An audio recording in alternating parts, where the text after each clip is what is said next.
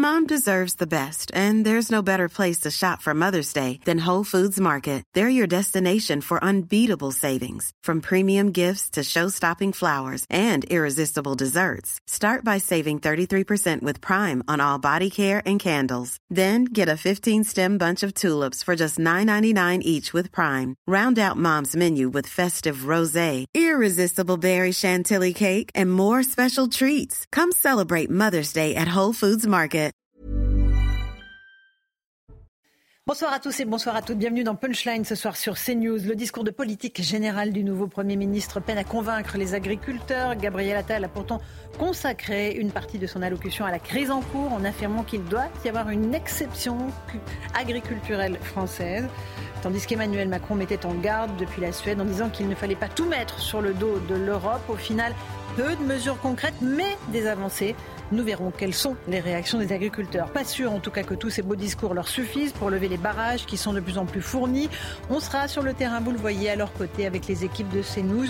On entendra le témoignage d'un paysan de la Haute-Loire, Sébastien, qui dit son ras-le-bol et qui évoque les nombreux suicides de ses collègues.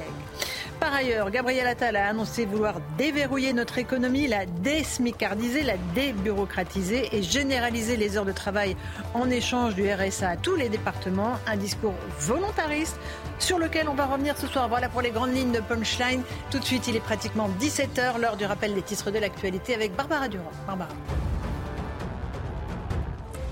Alors que d'intenses combats font rage entre l'armée israélienne et le Hamas dans la bande de Gaza, les médiateurs internationaux poursuivent les tractations en vue d'une trêve. Le mouvement islamiste qui confirme avoir reçu une proposition, je cite, est en train d'examiner un accord de cessez-le-feu avec Israël. Fin de citation. Une réunion s'est tenue ce week-end à Paris entre représentants américains, israéliens, qataris et égyptiens. La révolte agricole gronde dans toute l'Europe. Regardez ces images en Belgique où des actions sont organisées à travers tout le pays pour se faire entendre. Les agriculteurs ont prévu de se rendre à Bruxelles demain, veille d'un sommet européen extraordinaire. L'Italie et l'Espagne ne sont pas en reste. Ce mardi, les trois principaux syndicats agricoles espagnols ont annoncé rejoindre le mouvement de colère des agriculteurs. Enfin, en France, des enfants malades parce qu'ils vont à l'école. Santé publique France a publié ce mardi les résultats d'une étude sur l'impact de la pollution de l'air dans les salles de classe et selon elle, près de 30 000 cas seraient évitables chaque année si l'exposition à plusieurs polluants était réduite.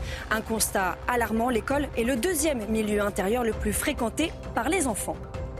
Barbara Durand, merci beaucoup. 17h01, on se retrouve sur le plateau de Punchline. Louis Dragnel est là. Bonsoir Louis. Bonsoir Laurence. Chef du service politique d'Europe 1, Rachel Kahn, essayiste et juriste. Bonsoir Laurence. Marc Toiti, économiste. Bonsoir, cher Bonsoir, Laurence. ravi de vous retrouver, mon cher Marc. Vous n'allez pas nous parler de la dette hein, ce soir. Hein Un petit On peu quand même, mais Beaucoup d'autres sujets. euh, mais bon, c'est la vrai c'est récession, parce que les chiffres viennent de sortir, on va en parler. Ah, bah, voilà, encore j'en pire. étais sûre. Bon.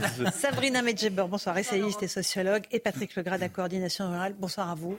On va voir si vous avez été euh, convaincu ou pas par les annonces de Gabriel Attal. Il n'y en a pas énormément, mais il y a des C'est ce que vous m'avez dit avant qu'on démarre l'émission. Si vous le permettez, on va d'abord écouter ce qu'il a dit à propos de l'exception euh, d'agriculture française à l'Assemblée nationale tout à l'heure. Notre agriculture est une force. Pas simplement parce qu'elle nous alimente au sens propre du terme, mais parce qu'elle constitue, constitue l'un des fondements de notre identité, de nos traditions. Parce que nos agriculteurs incarnent des valeurs fondamentales et qui, lorsqu'elles sont bridées, fragilisent l'ensemble de la société. Je pense à la valeur travail, à l'effort et à la liberté d'entreprendre.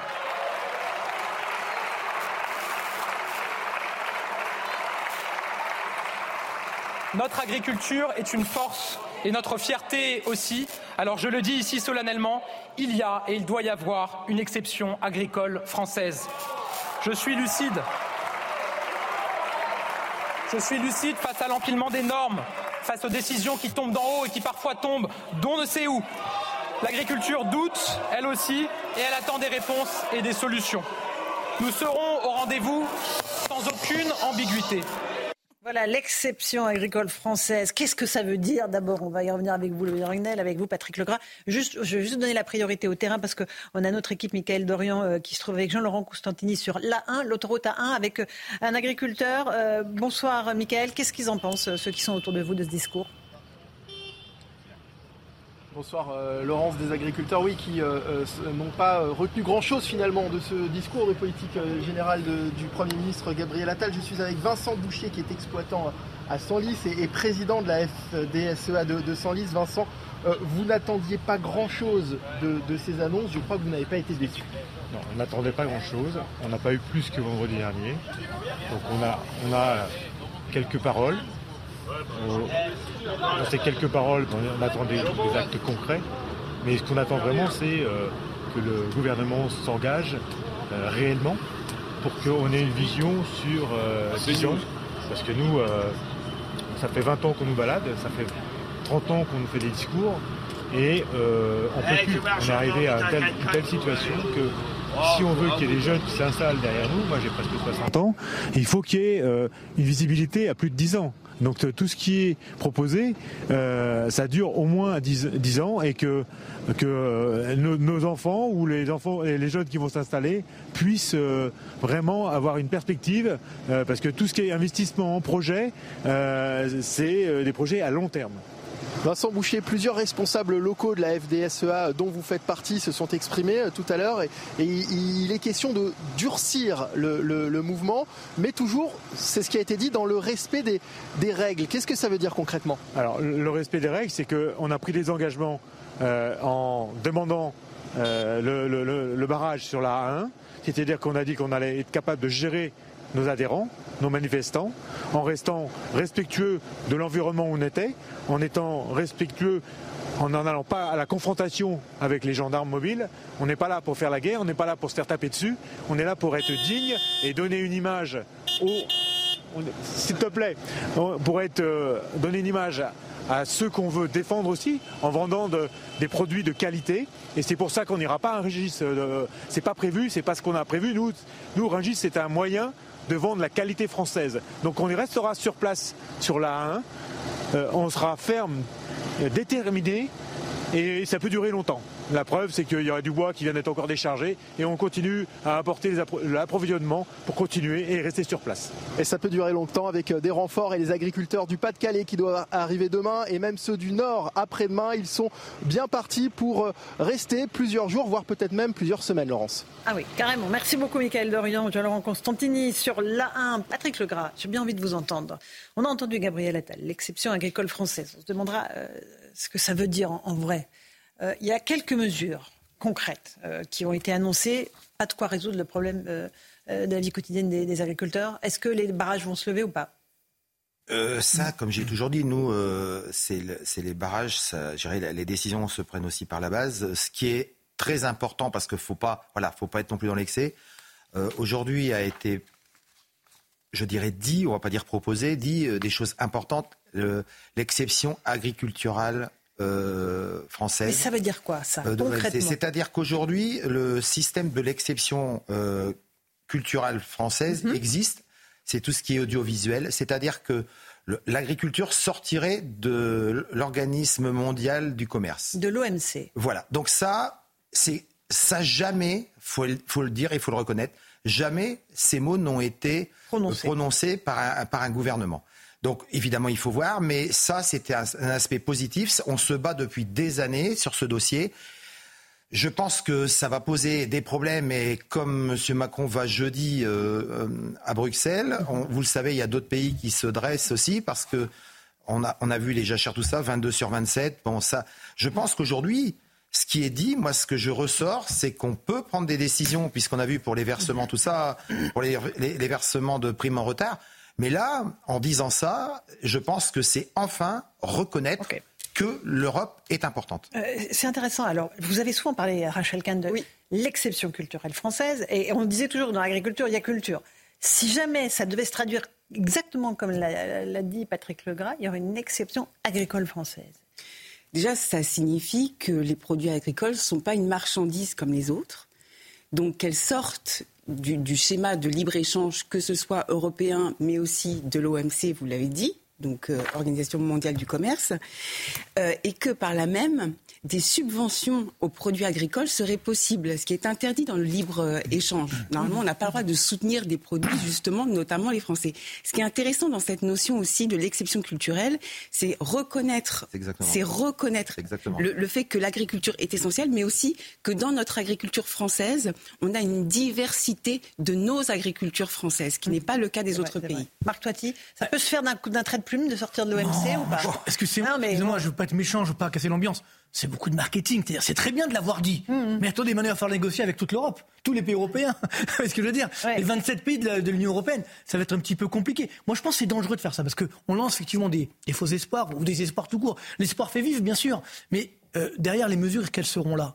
Et n'oublions pas que là, on découvre l'agriculture française. Mais encore une fois, c'était un choix stratégique des dirigeants français, pas que actuels, hein, ça fait des années que ça dure. Euh, comme pour l'industrie, je rappelle que dans les années 80-90, on a dit on, va avoir une économie française sans usine. Donc c'est là qu'on a désindustrialisé le pays. Alors maintenant on dit ah ben pourquoi a-t-on fait ça? Ben, C'était un choix, une erreur stratégique. Pareil pour l'agriculture, je gardais les chiffres il y a encore quelques temps. On a aujourd'hui, dans les années 80, début des années 80, l'agriculture française était 5% de notre PIB, notre richesse comprise en France.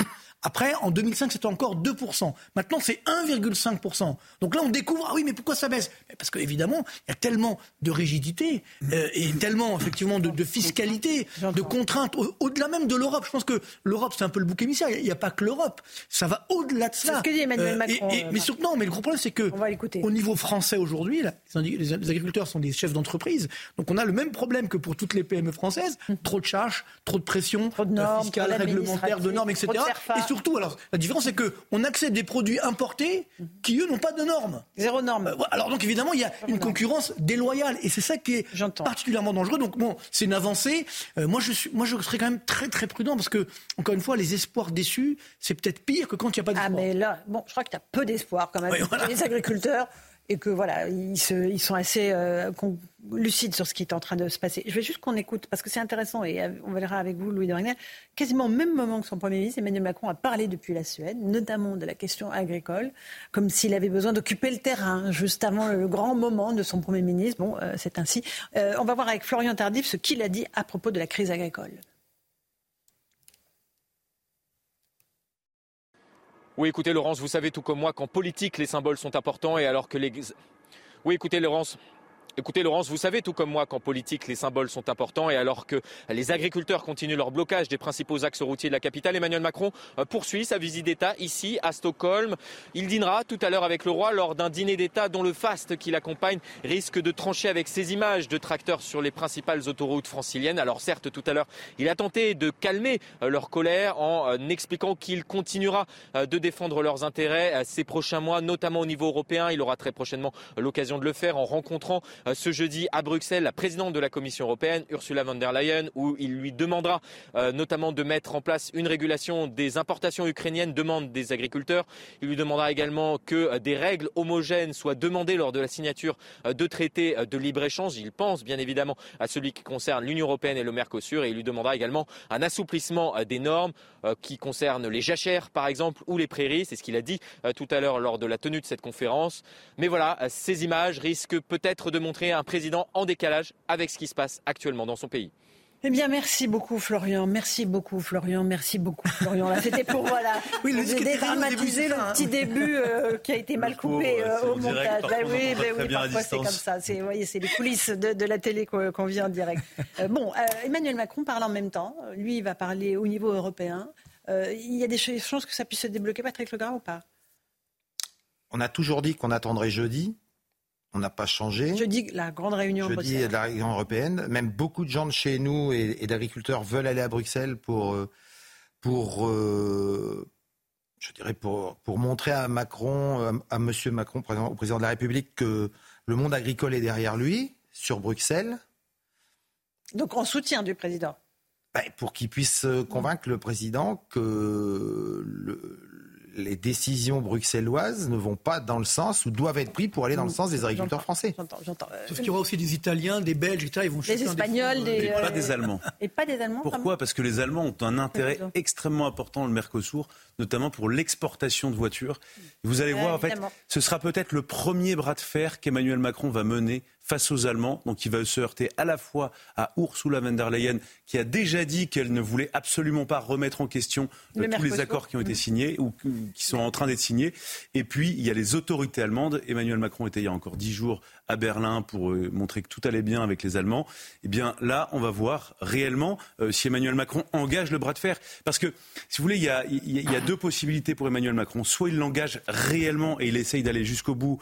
Et à ce moment-là, il faut essayer de convaincre à l'unanimité les membres, qui, enfin tous les chefs d'État et de gouvernement. C'est notre cas aujourd'hui. Ce, qui ne va pas être simple. Mais il peut, il peut y avoir aussi une forme de jeu de dupe où Emmanuel Macron vous laisse croire Regardez, je suis allé à Bruxelles, je me suis battu, mais ils n'ont pas voulu, c'est pas de ma faute.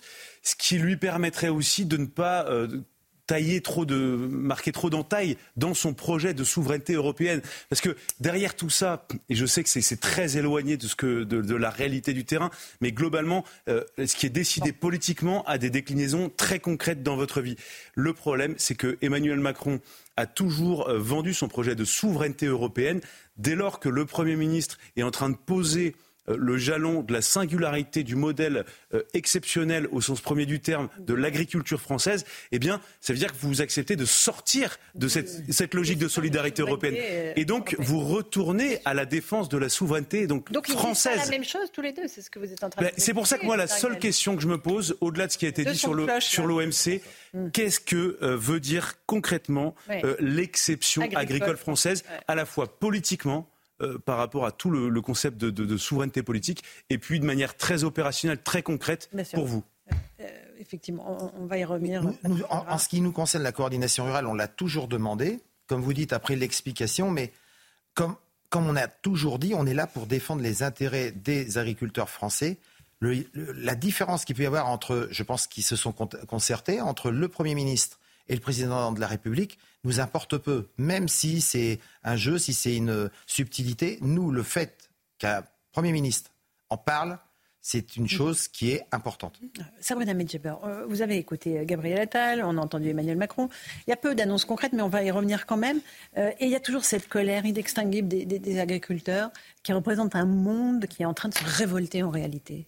Alors effectivement, euh, c'est une euh, très grande opposition entre à la fois la singularité française et la pluralité de la politique européenne et à la fois de la technocratie européenne contre la démocratie des peuples euh, européens. Donc ça, c'est la première, en réalité, la première réflexion ou le premier constat que, que j'acte concernant cette situation. Après, il y a effectivement quelque chose qui est très intéressant d'un point de vue de la sociologie des mouvements sociaux. C'est-à-dire qu'on assiste là réellement à une vitalité collective mhm. extrêmement publicité qui fait l'adhésion de 92% des Français. Donc il y a une réelle euh, identification pardon, à, à, ce mouvement. Pourquoi? Parce que c'est précisément, comme le mhm. disait euh, tout à l'heure, euh, Rachel, c'est-à-dire l'exception culturelle française. Le général de Gaulle ironisait en se demandant comment gouverner un pays avec 258 euh, sortes de fromages. Le mot terroir, par exemple, est intraduisible dans le monde, y compris dans les plus grandes écoles d'œnologie et de gastronomie. La gastronomie française est très très riche. Et là où je m'étonne beaucoup, parce qu'on parlera certainement de ce qu'a dit Gabriel Attal, mais vous voyez, le malaise français, c'est aussi l'incompréhension des politiques et de leurs représentants. Quand hier, Prisca Thévenot était sur, euh, en, porte-parole euh, du gouvernement, donc on lui pose cette question finalement, qu'est-ce que pour vous l'agriculture française? Et elle répond, c'est l'agriculture qu'Emmanuel Macron défend depuis 2017. Voyez-vous, il y, a, des éléments de langage, une sémantique, une, rhétorique qui est absolument. Euh, mais une difficulté à définir. Non, Louis, en réalité, je ne suis pas d'accord. Je le déplore. Je, le premier à déplorer. Mais je ne suis pas sûr que dans la mesure où, au gouvernement d'Emmanuel Macron, il y a beaucoup de rats des villes et très très peu de rats des champs, je pense qu'en fait, la crise de l'agriculture est une révélation, est quelque chose de totalement nouveau pour beaucoup de gens qui, pour, pour qui, enfin, qui ont vu des vaches au salon de l'agriculture et quand ils ont été euh, le week-end rapidement parce qu'on doit partir à l'Assemblée nationale. Lorsqu'on est un représentant politique, on est capable de de Côte de Beaune, on est capable de parler de volaille de Brest, on est capable de parler de l'exception du fait, par exemple, que les climats, que les climats de, Bourgogne sont classés au patrimoine mondial de l'UNESCO. C'est ça qui fait la singularité française et la On a une équipe qui nous attend à l'Assemblée nationale. Élodie Huchard, vous êtes avec un député Rassemblement national du Loiret. Thomas Ménager, Elodie, euh, qu'est-ce que les députés du RN ont pensé de ce discours de Gabriel Attal? Eh bien justement, euh, Laurence, effectivement, je suis avec euh, Thomas Ménager, qui est également porte-parole du groupe Rassemblement National ici à l'Assemblée. ce matin, vos collègues me disaient, avant le discours, qu'ils n'attendaient pas grand-chose de Gabriel Attal. Qu'est-ce que vous avez pensé au sein du groupe de ce discours? En théorie, pas grand-chose, mais on est quand même déçus. C'est toujours les mêmes poncifs, toujours les mêmes formules. Alors, il a peut-être un talent oratoire un petit peu différent d'Elisabeth Borne, mais sur le fond, pas de changement de cap, pas de changement euh, de vision, rien sur l'inflation, sur le pouvoir d'achat, rien sur notamment les annonces qui avaient été faites sur euh, l'augmentation de l'électricité, rien de ce qu'attendaient euh, les Français. Donc, malheureusement, on est déçus. Je pense que les Français, devant leur télévision, sont déçus. Et puis, pas de changement de méthode non plus, pas d'annonce de référendum, toujours les mêmes attaques contre l'opposition. Et puis, j'ai l'impression qu'il avait oublié qu'il a été de tous les gouvernements successifs d'Emmanuel Macron et qu'il était responsable d'une situation qu'il prétend vouloir combattre euh, et où il prétend vouloir apporter des solutions. Certains à gauche expliquent que finalement ce discours, dans la même ligne que le remaniement, c'est un peu un coup de barre à droite pour le gouvernement de Gabriel Attal. Est-ce que vous partagez aussi cette analyse? Bah, Tout ce qui est à la droite de l'extrême gauche est très à droite. Donc euh, non, au final, il n'y a rien, rien sur la justice. Les, Français attendent de, la fermeté en matière euh, de justice pénale. On le voit aujourd'hui, les policiers arrêtent des personnes qui ressortent aussitôt. On le voit aussi sur la loi immigration. Euh, il y a une censure du Conseil constitutionnel massive, des mesures qui étaient euh, plébiscitées par les Français. Et finalement, il fait comme si cela n'existait pas. Il ne revient pas. Il ne propose pas ce que nous nous proposons à l'Assemblée nationale, c'est-à-dire un, un, référendum, une réforme constitutionnelle. Donc je ne vois pas en quoi c'est un discours de droite, du moins en aucun cas un discours de fermeté sur les sujets régaliens, les sujets que les Français attendent. En ce qui concerne l'agriculture, qui forcément était dans la tête de beaucoup de députés quand ils ont écouté euh, ce euh, discours, qu'est-ce que vous pensez de ce qu'a dit le Premier ministre? Est-ce qu'il fallait peut-être des annonces plus fortes, plus importantes dès aujourd'hui dans l'hémicycle? Bah, C'était vide. En fait, on pensait qu'il utiliserait ce discours de politique générale pour annoncer euh, des changements très forts en matière de concurrence déloyale, en matière de, prix garantis, pour que les agriculteurs puissent vivre de leur travail dignement, pour mettre fin à cette concurrence déloyale. voilà, aujourd'hui, c'est toujours les mêmes poncifs qu'on entend depuis maintenant 7 ans sur des clauses miroirs qui n'arrivent jamais, sur le fait que la France est toujours soumise aux dictats européens et que c'est toujours l'agriculture française qui malheureusement euh, empathie et il reprend enfin euh, une idée, un concept que nous développons depuis plusieurs années sur les questions de l'exception agriculturelle française, mais concrètement on ne sait pas ce qu'il souhaite. Nous, nous avons une mesure très claire, c'est d'exclure des traités de libre-échange l'agriculture euh, pour faire en sorte que nos agriculteurs puissent vivre dignement de leur travail, ce qu'ils ne peuvent pas faire heureusement aujourd'hui, malheureusement aujourd'hui, et ce qui entraîne ce blocage de Paris aussi, qui est un cri de désespoir des agriculteurs français. Merci beaucoup euh, Thomas Ménager. Vous avez entendu effectivement ces arguments, euh, Laurence, et je peux vous dire qu'on a beaucoup discuté avec les députés depuis la fin de ce discours et que toute l'opposition est relativement euh, d'accord avec ce qu'on vient d'entendre sur le manque d'annonces, surtout en ce qui concerne le domaine agricole. Merci Elodie Huchard avec Hugo Concalves à l'Assemblée nationale. Patrick Legras, concrètement, il a annoncé Gabriel Attal sur la loi Egalim, bon, 100 inspecteurs de la DGCCRF supplémentaires ça date de la semaine dernière, donc ça, ok, on oublie. Dès le mois de février, 50% du remboursement TICPE sera versé aux exploitants. Ça fait 733 euros, par exemple, pour une exploitation qui utilise, a-t-il dit, 7000 litres de GNR. C'est conséquent ou pas? Vous voyez, quand j'avais dit les 215 millions qui donnaient 600 euros, euh, volontairement, j'avais minimisé. Je pense qu'on n'était pas mauvais dans les chiffres. Ça, c'est des choses qui sont, euh, non, pas nécessaires, mais quasiment obligatoires, puisque mhm. c'est du remboursement. Donc euh, ça, c'est, comme vous dites, c'est pas un scoop, hein, c'est clair. Bon, euh, guichet pour la prise en charge des frais vétérinaires concernant la MHE ouvert. Ça, c'est ce qu'a réussi à avoir euh, Monsieur Bale sur le point de la de l'autoroute 64. Voilà. Et d'ici le 15 mars, toutes les aides de la PAC seront versées sur les comptes bancaires des exploitants. Ben, si demain vous avez un salaire et que vous êtes payé 5 mois ou 4 mois après, je pense que c'est pas mal. Donc ça, c'était attendu. Mais c'était déjà dans les tuyaux, je veux dire, rien de nouveau sous le soleil, on est d'accord. Qu'est-ce que vous trouvez alors euh, Les avancées, c'est quoi? Les normes simplifiées, 10 normes simplifiées? Alors, sur les contrôleurs, on a décidé de mettre euh, l'accent sur la grande distribution. Mhm. C'est un choix. Hein. Comme je vous ai dit, loi Egalim égale traçabilité du produit du début à la fin. Mhm. Moi, je vous dis là devant vous, là, s'il y a des gens qui veulent en débattre, qui ont des responsabilités dans la coopération, dans l'industrie, euh, c'est intéressant. Le reste, je vous dis, hein, c'est vous qui faites. Euh, même si nous on fait l'actualité, c'est c'est vous qui analysez. Oui, mais vous êtes quand même beaucoup mieux placé pour nous que, que nous pour savoir si ça, évidemment, euh, c'est important ou pas important. Je pense que vous avez fait du très bon travail depuis huit jours. Vous savez ce qu'on en pense. je vous dis, moi aujourd'hui, j'ai tout de suite voulu marquer l'aspect positif Mhm. sur le dossier de l'exception agriculturelle. Mhm. le Premier ministre est... Après, j'ai toujours dit, pour l'instant, c'est quand même une avancée, mais quand allons-nous en accoucher? Mais pour nous, c'est une avancée. Il faut, on, est, on est facilement critiqué en disant on est toujours négatif. Mm. Je ne sais pas si la FNSEA a répondu, euh, parce qu'ils sont quand même le, syndicat le plus important. Mm-hmm. Euh, ils travaillent euh, et ils ont des partenaires qui sont agro-industriels et coopérateurs. Je pense que c'est à eux qui, qui devront accepter cette position de loi Egalim, non pas la grande distribution, et nous on a toujours dit, sur le produit transformé. Mhm, c'est ça. Allez, petite pause. On se retrouve dans un instant avec vous, Patrick Legras, avec toute l'équipe, pour continuer à évoquer euh, ce qu'a dit Gabriel Attal. On repartira sur le terrain pour voir les réactions des agriculteurs. Ça bouge pas beaucoup. Hein. Les, les tracteurs ne bougent pas beaucoup. Les blocages persistent et vont durer. À tout de suite. 17h30, on se retrouve en direct dans Punchline sur CNews. D'abord, le rappel des titres de l'actualité avec Barbara Durand. Un enfant de 7 ans est décédé dans l'incendie d'un immeuble. Ça s'est passé la nuit dernière à Marseille, au deuxième étage d'une barre de 7 étages à Parc Caliste, une cité grande grenée notamment par les trafics de stupéfiants. Le sinistre a également entraîné l'hospitalisation de 11 personnes, dont 4 enfants en urgence absolue. Une prime spécifique pour les agents mobilisés dans la préparation ou le déroulement des Jeux Olympiques de Paris. Elle sera versée par l'État et pourra aller jusqu'à 1900 euros, a annoncé le ministre de l'Intérieur. Cela concerne les policiers et les gendarmes travaillant en Ile-de-France. Enfin, après la mort de trois militaires américains tués dimanche par une frappe de drone en Jordanie, Joe Biden a déclaré que oui, il avait décidé comment riposter sans donner plus de précision. Le président américain a par ailleurs indiqué en réponse à une question sur l'Iran qu'il les tenait pour responsables dans la mesure où ils fournissent les armes aux gens qui font ça.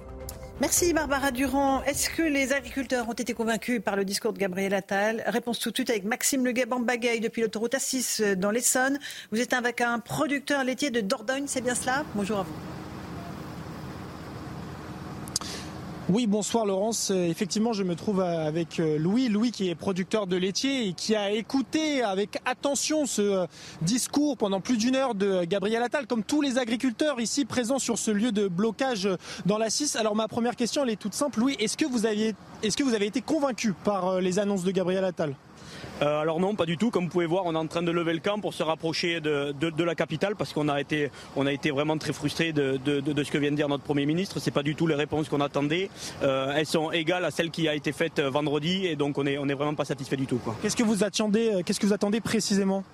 Ben Aujourd'hui, on attend juste de vivre de notre métier, vivre de notre profession. On est passionné. Moi, je vais vous dire par exemple, euh, l'an dernier, j'ai déclaré 2165 euros de revenus euh, à 27 ans. Je trouve ça assez scandaleux, quoi. Pour les heures qu'on fait, la passion qu'on met à notre travail, euh, c'est vraiment, c'est vraiment, c'est vraiment nul, quoi. Hein. Donc, on essaye juste de venir pour faire, pour vivre de notre métier, quoi. Et ce que vous êtes en train de me dire, c'est que vous êtes insatisfait par les mesures et donc que là, vous, les tracteurs sont prêts à partir en direction de Paris, de la route parisienne? Oui, bien sûr. Ben là, en fait, on se rapproche de la capitale, hein, comme vous avez pu voir. Dès que Monsieur Attal a fini de parler. Euh, voilà, on attendait plus, on n'a pas eu, on a pris les tracteurs, on est parti. Donc là, on se décale, on se rapproche de Paris.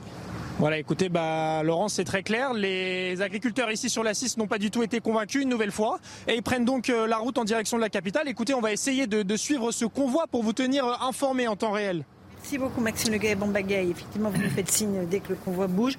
Patrick Legravou, vous êtes de la coordination rurale. Votre constat, vous, il a été bien bloqué hein, ce matin par les gendarmes. Alors, avant, avant de parler de ça, je voudrais revenir sur les gendarmes qui sont, euh, qui sont augmentés. Je trouve que c'est bien. Euh, suite à la, mhm. comment, à, aux Jeux Olympiques. Mais j'étais sur un autre plateau et j'ai appris que les 45 000 volontaires qui viennent gratuitement, eux, ils n'auront pas de logement.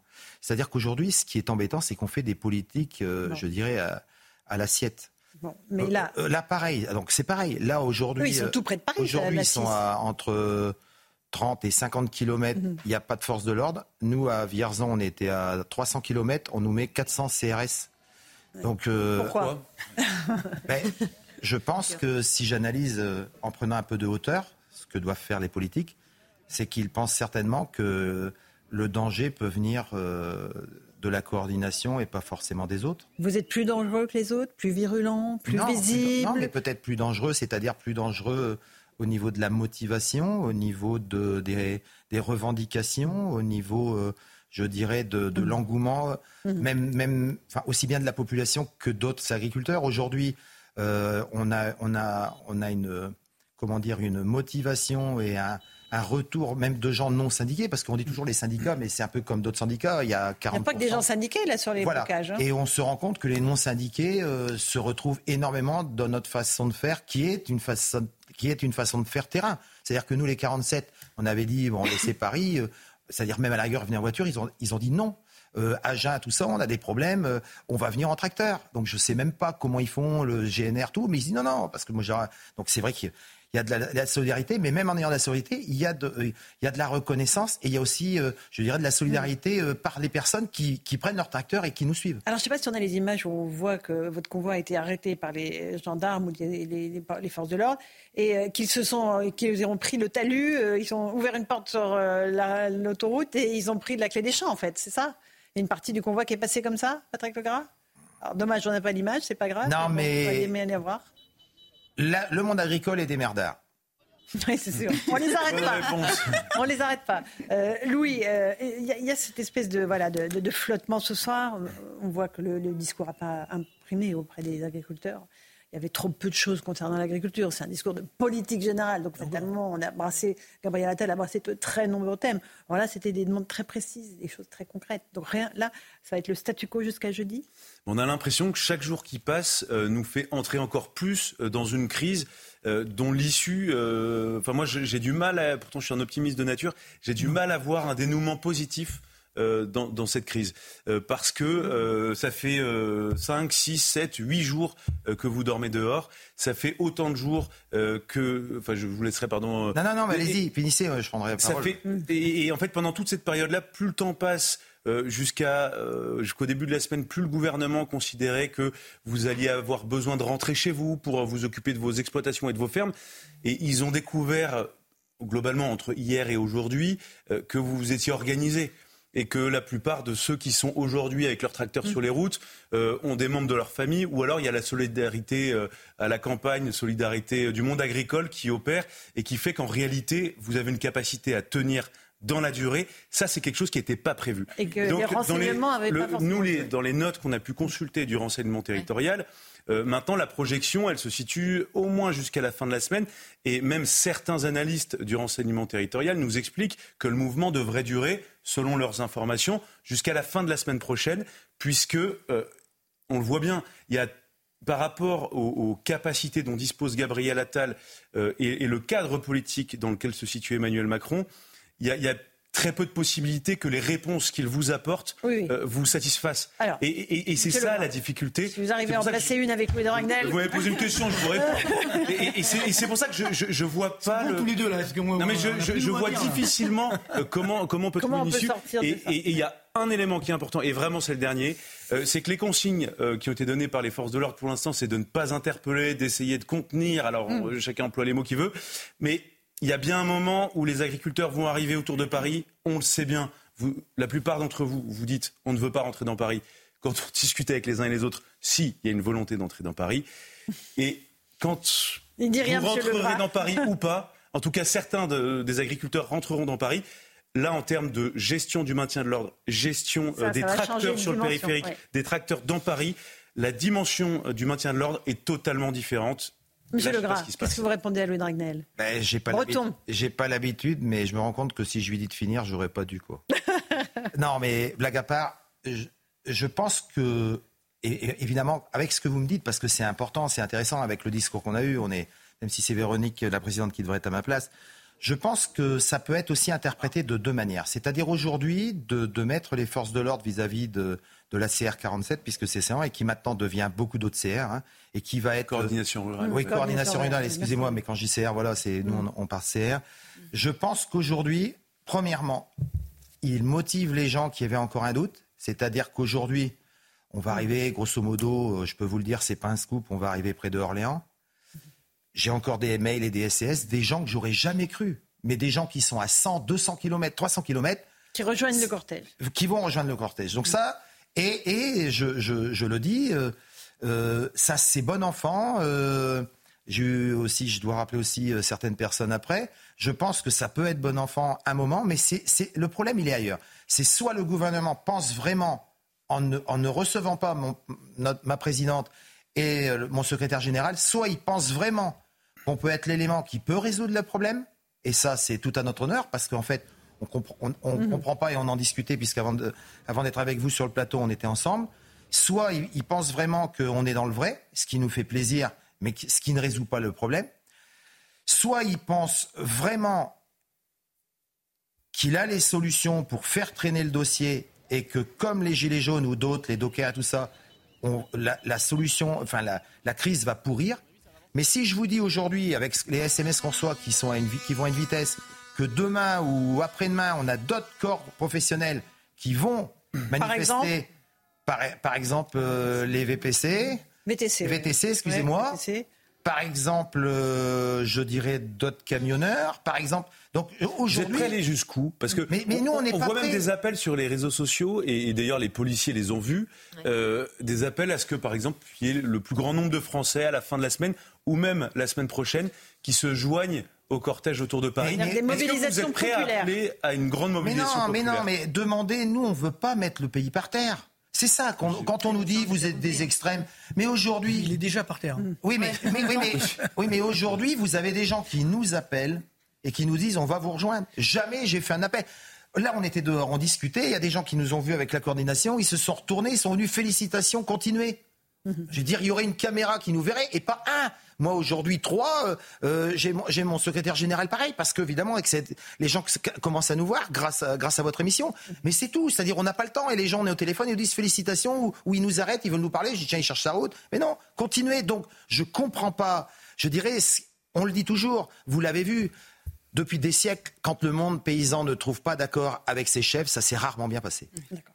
On, un petit mot. on, a un vrai enjeu. Ça dépasse effectivement l'agriculture. C'est moi, je pense une vraie crise sociale, voire sociétale, parce qu'encore une fois, euh, et, ce qui est incroyable, c'est comme le gouvernement fait la même erreur qu'à l'époque des gilets jaunes. On sous-estime l'ampleur du mouvement, alors que là, il y a une vraie adhésion, qui n'était pas forcément le cas pour les gilets jaunes. Là, il y a une vraie adhésion parce que effectivement, les Français aiment leur agriculture. Il n'y a pas de black bloc chez nous, je le répète. C'est ça. Voilà. donc c'est ça qui est très important, c'est que le, le, conflit est bien géré, mais le vrai enjeu, c'est que encore une fois, Monsieur Attal nous avait dit, je vais vous dire la vérité, etc., quand il a été nommé. Ben là, on a encore écouté tout à l'heure. Ah ben non, tout va bien. On a eu les chiffres aujourd'hui de. Il n'a pas dit tout va bien. Ah, non, honnêtement, il, a, il, a, il, a, globalement. Il était assez lucide sur le diagnostic. Bah, il nous a pas parlé de la récession qui vient d'être confirmée aujourd'hui par l'INSEE, par exemple. Il nous dit que le chômage baisse alors qu'il a augmenté. Encore une fois, il faut dire les choses. Je pense que le, ce que ne veulent plus les Français, c'est qu'on leur fasse du marketing. Ils veulent des mesures concrètes. Et je pense que c'est le problème aujourd'hui de l'agriculture française.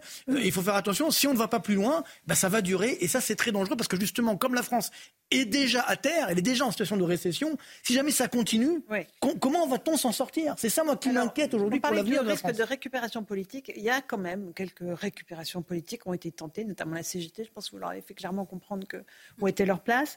Euh, il y a eu aussi euh, sur un péage de Saint-Quentin-Falavier sur l'autoroute A43, je ne sais pas si on a la photo, euh, des manifestants pro-Palestine qui sont venus avec la Confédération paysanne de, de, de José Bové. Bon, ça, ça, sent quand même la récupération politique, Rachel Kahn. Mais elle est toujours écartée. Alors ça, c'est oui, mais bon, ils sont là, on les voit là. Hein. il a changé, de nom entre-temps. Je m'appelle Louis Rachel. non, non, mais c'est vrai, en plus, c'est complètement dingue, euh, surtout que euh, ces militants euh, pro-palestiniens s'occupent de notre terre. Et alors, quand on pense à Israël, cette terre qui a réussi à planter quand même une terre agricole, une terre qui a réussi à planter des arbres, des fruits, une gestion de l'eau, des nouvelles technologies pour gérer justement les, hmm. eaux usées et en fait hmm. qui soit dans, ce mélange-là, c'est assez dingue. Cette récupération, elle est détestable parce qu'il y a des, un enjeu agricole dans sa diversité qui mérite. Euh, Allez, on va partir euh, cinq minutes à l'Assemblée nationale. Marine Le Pen prend la parole euh, après le discours de Gabriel Attal. Écoutez-la. À l'occasion d'une conférence de presse fleuve Oh, vous comme nous, et surtout comme le pays, subissons l'intempérance jupitérienne. Il est vrai que le nouvel équilibre institutionnel du quinquennat a trop souvent ravalé, et c'est malheureux, le rôle du Premier ministre à celui d'un simple figurant, un communicant, un collaborateur, comme dirait un ancien président. Avec Emmanuel Macron, cette atrophie institutionnelle est encore aggravée par la conception autocentrée qu'il se fait du pouvoir. Le président est ministre de tout, et évidemment le premier d'entre eux. Pour aller directement aux faits, je n'ai pas vu dans ce discours de politique générale qui tombe lourdement d'une des fenêtres du château les voies et moyens du redressement. Je n'ai pas senti le grand souffle qui puisse emporter le pays vers des lendemains heureux. Et pour tout dire, je n'ai senti aucun souffle. Il ne suffit pas d'invoquer une volonté de mettre fin au conservatisme pour bousculer un système sclérosé par des décennies de politiquement correct, de connivence, de bétonnage de rente de situation pas toujours légitime. Force est de constater que non seulement vous n'y êtes pas parvenu, mais tout au contraire, vous poursuivez un modèle endogamique et oligarchique dont votre ministre, Madame Oudéa Castera, apparaît comme l'incarnation archétypale. Et puis il y a le fond. L'avalanche de promesses à laquelle nous venons d'assister ne nous laisse entrevoir qu'une réponse à quelques urgences médiatiques, comme s'il s'agissait de gagner du temps. Je ne vois rien, en effet, qui contribue au redressement des piliers effondrés. Vous continuez à porter une vision utilitariste construite autour de mesurettes, sans transcendance ni portée, et surtout une vision fondamentalement post-politique et post-nationale. Dans ce catalogue de mesures éparses et parfois contradictoires, vous tentez d'allier un peu de droite et un peu de gauche, et en réalité, vous accommodez le pire de la droite et le pire de la gauche. Le pire de la droite, c'est par exemple la hausse des franchises médicales ou la nouvelle réforme à venir du chômage. Le pire de la gauche, la hausse des taxes sur l'électricité ou la normalisation à outrance. Je pense bien sûr au DPE qui fait tant de mal au secteur du logement. Et le bilan financier de vos politiques est apparu il y a quelques jours. Un déficit budgétaire de l'État proche du record de l'année 2020. La situation exige une remise à plat d'une autre ampleur, un grand mouvement appuyé sur une volonté nationale, sur la force retrouvée de l'État et sur une, volonté populaire qui légitime l'action publique. En clair, la souveraineté, l'État, la démocratie. La première condition est de rendre au pays sa capacité de décider. Et votre arrimage aveugle et inconditionnel sur l'agenda bruxellois vous condamne d'office aux mêmes errements que vos prédécesseurs. À quoi riment les discours sur le volontarisme lorsque vous savez que vous avez laissé les commandes intellectuelles et institutionnelles à l'autorité supranationale de l'Union européenne? À quoi bon les déclarations sur l'agriculture au-dessus de tout lorsque vous êtes prisonnier des logiques décroissantistes du wokisme vert appuyé sur des ballots de paille. Vous parlez de souveraineté française. Quand l'Élysée use et abuse d'un oxymore, d'une incantation antinomique, la souveraineté européenne, alors que la très mercantile Union européenne a depuis toujours révoqué le mot souveraineté pour s'en remettre de manière obsessionnelle à la seule loi du marché. Pensez, Monsieur le Premier ministre, qu'au moment même où les agriculteurs français manifestaient à Bruxelles devant le Parlement européen, à quelques mètres de là, dans un immeuble en verre, vos élus du groupe Renaissance votaient un nouvel accord de libre-échange désastreux avec le Chili. Oh Cela ne vous empêchez pas, le lendemain, la main sur le cœur, de promettre aux agriculteurs français de les défendre. Les commentateurs amusés y verront les artifices du en même temps. Moi, ces faux semblants m'inspirent la plus grande peine pour nos agriculteurs, pour cette France rurale qui souffre, pour notre peuple que l'on trompe. La confiance, pourtant si nécessaire en ces temps de crise, ne peut revenir dans votre monde où l'on privilégie le court terme, l'éphémère, l'apparence, et où l'on pense pouvoir éteindre les contestations par des initiatives dilatoires, le mensonge, la ruse ou à l'usure. Il ne sert à rien de vouloir écoper le bateau qui fait eau quand les membres de l'équipage aux ordres du commandant s'activent en même temps à ouvrir des voies d'eau partout dans la coque. Quel crédit peut-on accorder à ces incohérences? Avez-vous, comme Premier ministre, seulement prise sur ce qui se passe, sur ce qui est décidé, sur ce système qui a fait le choix résolu de la vassalisation à Bruxelles du pacte vert au pacte des migrations. Vos choix politiques ressemblent de plus en plus à des pactes faustiens. On se perd en conjectures sur les bénéfices que vous en tirez, à moins que, comme Faust, il s'agisse seulement de gagner un peu plus de temps de jouissance. Il est parfois compliqué de comprendre ce qu'est le macronisme. Et vraisemblablement, beaucoup, même les observateurs avertis, seraient incapables d'en donner une définition précise. Une chose est sûre, il s'agit d'une pensée liquide, avec pour perspective une société liquide. Parce que pour vous, tout doit se résumer à des flux. La théorie du ruissellement vous sert à servir les nantis. Le seul ruissellement qu'il y a eu, c'est celui de l'argent public qui a coulé à flot. Avec votre cap, vous avez pour perspective de noyer la France dans l'océan de la dette. 900 milliards de dettes supplémentaires en sept ans, autant que le montant total de la dette française en l'an 2000. Cette liquidité que vous prenez mène, et c'est logique, à la liquidation.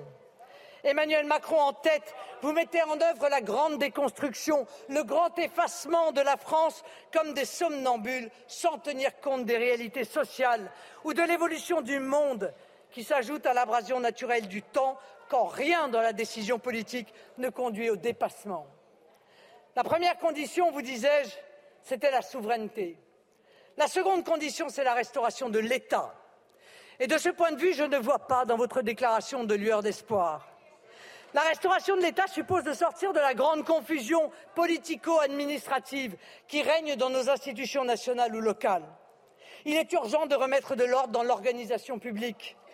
Avec le gouvernement des sachants, dont le saint-simonisme ambiant a fait une religion en France et en Europe, on assiste à un va-et-vient entre fonctions administratives et politiques, entre fonctions publiques et intérêts privés, entre fonctions électives et haute magistrature. Il en résulte une confusion profonde, une confusion dommageable pour la gestion publique, mais aussi la crédibilité des institutions, leur solidité, leur efficacité. Confusion politique, lorsque les politiques ont abdiqué leurs responsabilités et que le mot politique devient synonyme d'impuissance. Confusion institutionnelle, lorsque plus personne ne sait qui fait quoi, qui décide de quoi, et même qui est en état juridiquement de décider. Le local le national, le Parlement, le président, le juge, le Conseil constitutionnel, Bruxelles, la presse, l'OTAN. Comble de paradoxe. Sous la cinquième qui lui en qui lui en donne le pouvoir, le président ne préside pas, il gouverne. Et lorsque le président gouverne, le gouvernement se contente d'administrer les affaires courantes. Que dire des régions qui ouvrent des ambassades à l'étranger, des communes qui subventionnent sans objet municipal le trafic d'êtres humains par le biais des associations complices des passeurs, d'un clan politique qui saccage la capitale de tous les Français, d'un préfet de police qui est incapable de faire cesser les vendeurs à la sauvette sous la tour Eiffel ou d'une préfecture qui entretient des rapports troubles avec des individus impliqués dans l'acte terroriste de Trèbes. Pour nous, au Rassemblement national, il n'y a de restauration de la puissance publique qu'à deux conditions la restauration de la fonction publique, la restauration des moyens de l'État. La question, la grande question qui est posée au pays, n'est pas seulement le programme de tel ou tel gouvernement, ce n'est pas la vision seulement de tel ou tel président, ce n'est pas la bonne volonté supposée ou réelle de tel ou tel ministre, c'est le retour du politique. C'est aux politiques qu'il appartient de décider et tout particulièrement dans les ministères, dans les assemblées, dans les régions ou dans les communes. L'élu doit arrêter de se tourner vers le fonctionnaire pour se faire souffler une décision et encore moins une injonction. Les ministres doivent cesser d'être les porte-paroles serviles des directeurs d'administration, des féodalités bancaires, de la grande distribution ou des intérêts financiers.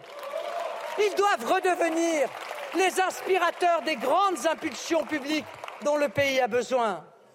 Le retour du politique, c'est aussi congédier la pensée magique, celle du quoi qu'il en coûte ou celle du suffit d'emprunter, celle des experts ou des grands prêtres de la pensée unique, la logique frileuse et désastreuse du pas de vague quand il s'agit d'affronter les problèmes.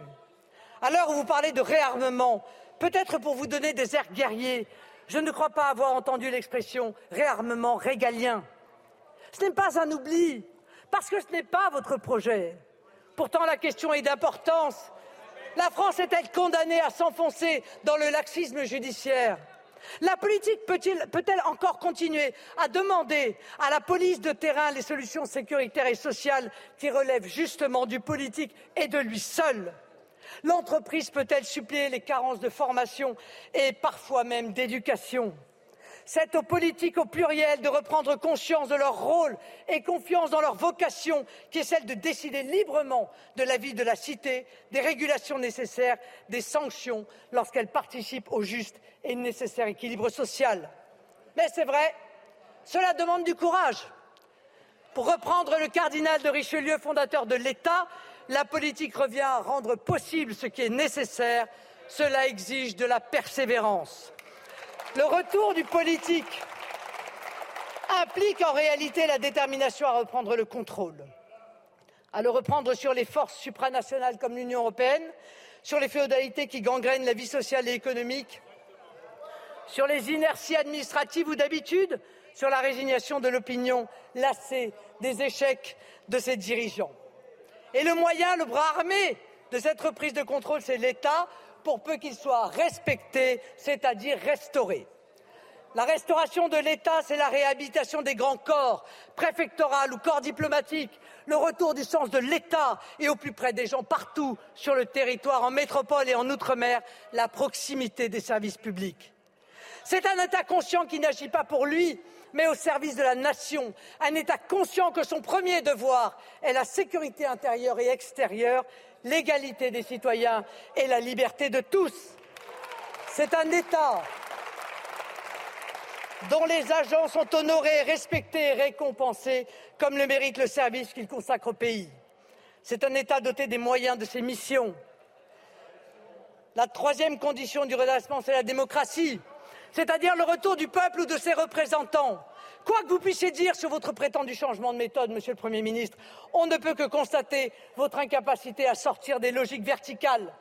À votre décharge, après sept ans de pouvoir d'Emmanuel Macron, je ne crois pas que vous puissiez modifier ce qui apparaît être une marque de fabrique du macronisme. Votre discours sonnait d'ailleurs comme un cruel réquisitoire des sept ans d'Emmanuel Macron. Vous n'avez pas de majorité au lieu d'en chercher une par le respect de vos alliés, par l'écoute, par le dialogue et éventuellement par le compromis. Vous comptez sur des ruses institutionnelles en excluant, par principe, les voies transparentes et saines de trouver l'assise majoritaire dont vous avez besoin. L'élaboration de la loi par des 49-3 à la mitrailleuse, les décisions publiques au marteau ou les atteintes aux droits d'amendement au nom de prétendus cavaliers ne sont pas admissibles dans une démocratie moderne.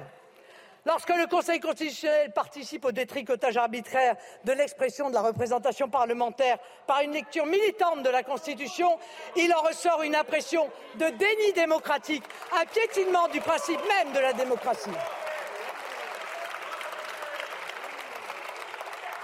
Enfin, qui peut croire que le délit de séjour irrégulier n'aurait rien à voir avec l'immigration et à ce titre devrait être effacé de la loi?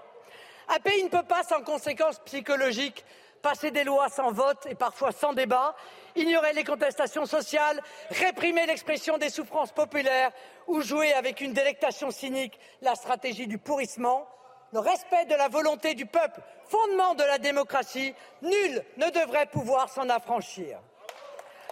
Vous devez cesser de considérer l'exercice de la démocratie comme une formalité administrative, la conduite de l'État comme un passe-temps, les institutions comme des instruments les fonctions ministérielles comme un jeu de chaises musicales. Ce que nous attendons d'un gouvernement, c'est qu'il définisse clairement la grande voie autour de laquelle doit s'articuler toute action publique, toute projection pour l'avenir. Nous n'avons rien vu de tout cela, ni depuis sept ans, ni aujourd'hui. Je vous remercie. Voilà donc pour le discours de Marine Le Pen, euh, la chef de file des députés du Rassemblement national, qui, Louis de Ragnel, euh, disait que le discours de Gabriel Attal était un catalogue sans souffle et surtout stigmatisant le président de la République, ministre de tout. Euh, réaction très attendue de Marine Le Pen. Très attendue. Globalement, ce sont des arguments qu'on a déjà entendus plusieurs fois dans la bouche de Marine Le Pen. L'attaque contre le en même temps. Ensuite, Emmanuel Macron, qui, selon elle, serait responsable de la décapitation ou presque euh, de la fonction publique. Euh, et puis elle rappelle, parce qu'elle se souvient aussi qu'elle a été, euh, elle a été portée au deuxième tour de l'élection présidentielle grâce à ce sujet-là. elle insiste beaucoup sur les questions de, de pouvoir d'achat. simplement par rapport à la critique de Marine Le Pen contre Emmanuel Macron qui gouvernerait, eh bien figurez-vous, depuis trois jours, c'est exactement le contraire qui se produit, puisque mmh. réellement Emmanuel Macron se tient euh, à distance et essaye de présider et essaye de faire en sorte que Gabriel Attal, pour le coup, euh, puisse, gouverner. On verra si ça réussit à tenir, parce qu'après ce discours-là, Emmanuel Macron pourrait aussi être jaloux de son Premier ministre. Effectivement, ça c'est une des grandes questions que l'on va se poser ce soir après euh, ce discours de Gabriel Attal, ce discours de politique générale que l'on a entendu sur CNews et dans lequel il a évoqué un certain nombre de questions, dont celle de l'agriculture, en évoquant une, euh, une exception agricole française. On y revient dans un instant dans Punchline sur CNews et sur Europe 1. Et bonsoir à tous et bonsoir à toutes. Bienvenue dans Punchline sur CNews et sur Europe 1. Tant va la cruche à l'eau qu'elle se casse. Le discours de politique générale de Gabriel Attal n'a pas convaincu les agriculteurs de cesser leur mouvement de révolte, pas plus que celui du président Macron en visite d'État en Suède. Ils ont entendu trop de belles paroles, trop de je vous ai compris pour croire à la magie du verbe, eux qui savent bien qu'on ne fait rien pousser dans les champs en donnant seulement des coups de menton. Alors pour l'heure, rien ne bouge. Ni leur détermination, ni leur volonté d'installer leur mouvement dans la durée. Des relèves sont prévues pour faire tourner les exploitations grâce à la famille, grâce aux copains. Ils disent ne pas vouloir rentrer chez eux sans avoir rien obtenu. Après Paris, leurs yeux sont déjà tournés vers Bruxelles où tout se décide finalement.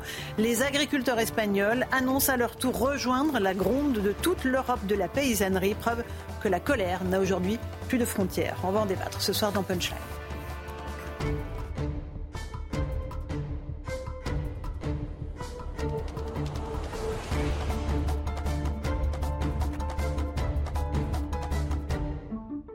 Il est pile 18h, bienvenue sur Europe 1 et sur CNews. D'abord le rappel des titres de l'actualité. Alors que d'intenses combats font rage entre l'armée israélienne et le Hamas dans la bande de Gaza, le mouvement islamiste confirme avoir reçu une proposition de trêve, proposition que le Hamas euh, je le cite, estime être en train d'être examinée. Ce week-end, les médiateurs internationaux étaient réunis à Paris. Une prime spécifique sera versée à tous les agents mobilisés pour les Jeux Olympiques de Paris l'été prochain. Celle-ci pourra aller jusqu'à 1900 euros, a annoncé le ministre de l'Intérieur. Elle concerne principalement les policiers et les gendarmes travaillant en Ile-de-France. Gérald Darmanin s'est également engagé au paiement à 100% des heures supplémentaires. Un enfant de 7 ans tué dans l'incendie d'un immeuble. Ça s'est passé la nuit dernière à Marseille, dans une cité paupérisée, notamment gangrénée par le trafic de stupéfiants. Les causes de l'incendie sont inconnues. Le sinistre a également entraîné l'hospitalisation de 11 personnes, dont 4 enfants. 4 enfants en urgence absolue. Enfin, 116e jour de détention pour les otages détenus par l'organisation terroriste du Hamas dans la bande de Gaza. Trois de ces otages, je vous le rappelle, sont français. Ils se nomment Ofer, Orion, Oad. Nous pensons à tous ces otages ce soir et à leurs familles. Nous demandons une fois de plus leur libération immédiate et sans condition. 18h01 en direct sur Europe 1 et sur CNews. Nous sommes avec nos invités pour évoquer cette actualité, cette crise des agriculteurs. Manuel Valls nous fait le plaisir d'être là. Bonsoir, ancien Premier ministre. Euh, merci de votre présence. Nous sommes aussi avec Arnaud Gaillot, président des jeunes agriculteurs. Bonsoir, Monsieur Gaillot. On va voir si vous avez été convaincu ou pas par le discours de Gabriel Attal. Louis de Ragnel, chef du service politique d'Europe 1. Bonsoir, Laurence. Post, Rachel Kahn, essayiste, et Marc Toiti, économiste.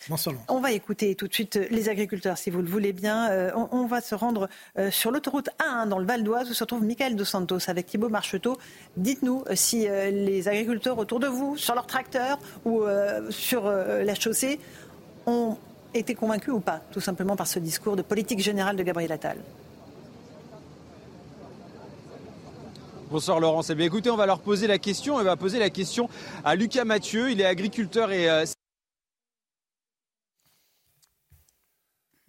Voilà, on a un petit problème de connexion. Euh, pourtant, c'était pas très loin, l'autoroute A1. Bah Monsieur Gaillot, alors peut-être qu'on va écouter. Alors, je vais demander à David Poujol, qui est en régie, de nous faire écouter un petit peu de Gabriel Attal sur, Gabriel Attal, sur euh, l'exception agricole française. Qu'est-ce que ça veut dire? Je vous poserai aussi euh, la question à Monsieur Valls. Mais d'abord, Gabriel Attal sur l'exception agricole française.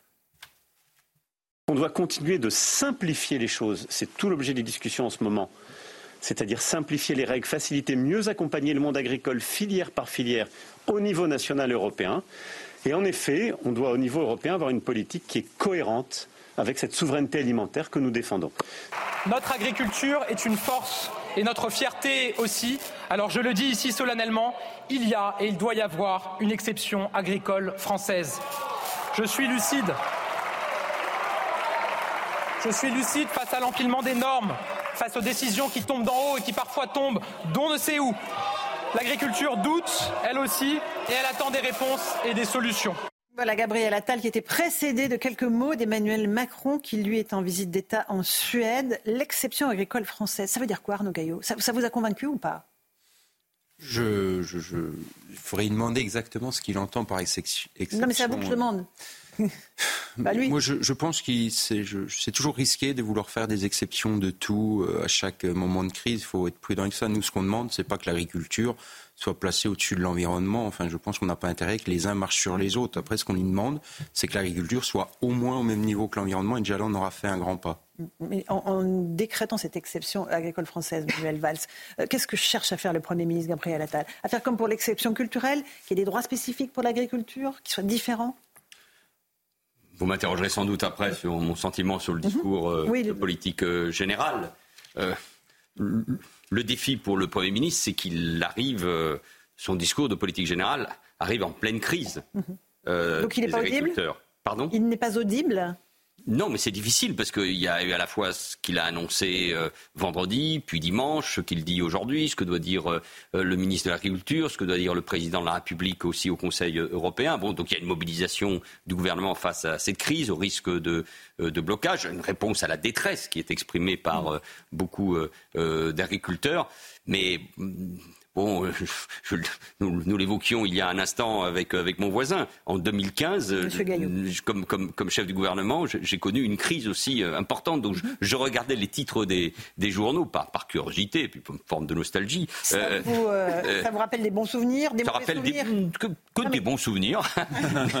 mais, bon, il y avait, j'ai pris, j'ai fait déclaration en disant, pour éviter le risque de blocage de Paris, nous devons baisser les cotisations sociales, en appeler euh, à l'Europe. Euh, il y a une forme de répétition qui lassante, non pas pour les politiques, mm. pour l'opinion sans aucun doute, et surtout pour euh, les acteurs que sont les agriculteurs. Donc là, je crois qu'il y a une attente très forte de mesures concrètes et d'une action à plusieurs niveaux, européens mm. et, et national, qui correspondent aux attentes fortes des agriculteurs. Ça, c'est évident. Mais Manuel Valls, ça veut dire aussi que depuis 2015, la situation des agriculteurs a encore empiré. Et, c'est ça euh, la réalité de ce qu'eux ils vivent tous les jours. On est en 2024. Hein. Parce que exactement, je crois, parce qu'il y a un débat de, de, modèles. Moi, je crois beaucoup à l'idée qui est en train de s'imposer sur euh, la souveraineté euh, alimentaire, parce que c'est ça la question essentielle pour nous Français et pour nous Européens. Mm-hmm. C'est à ce niveau-là que cela se, se, joue. Et donc c'est ce double niveau français et européen euh, qui, nous oblige à, vraiment un changement.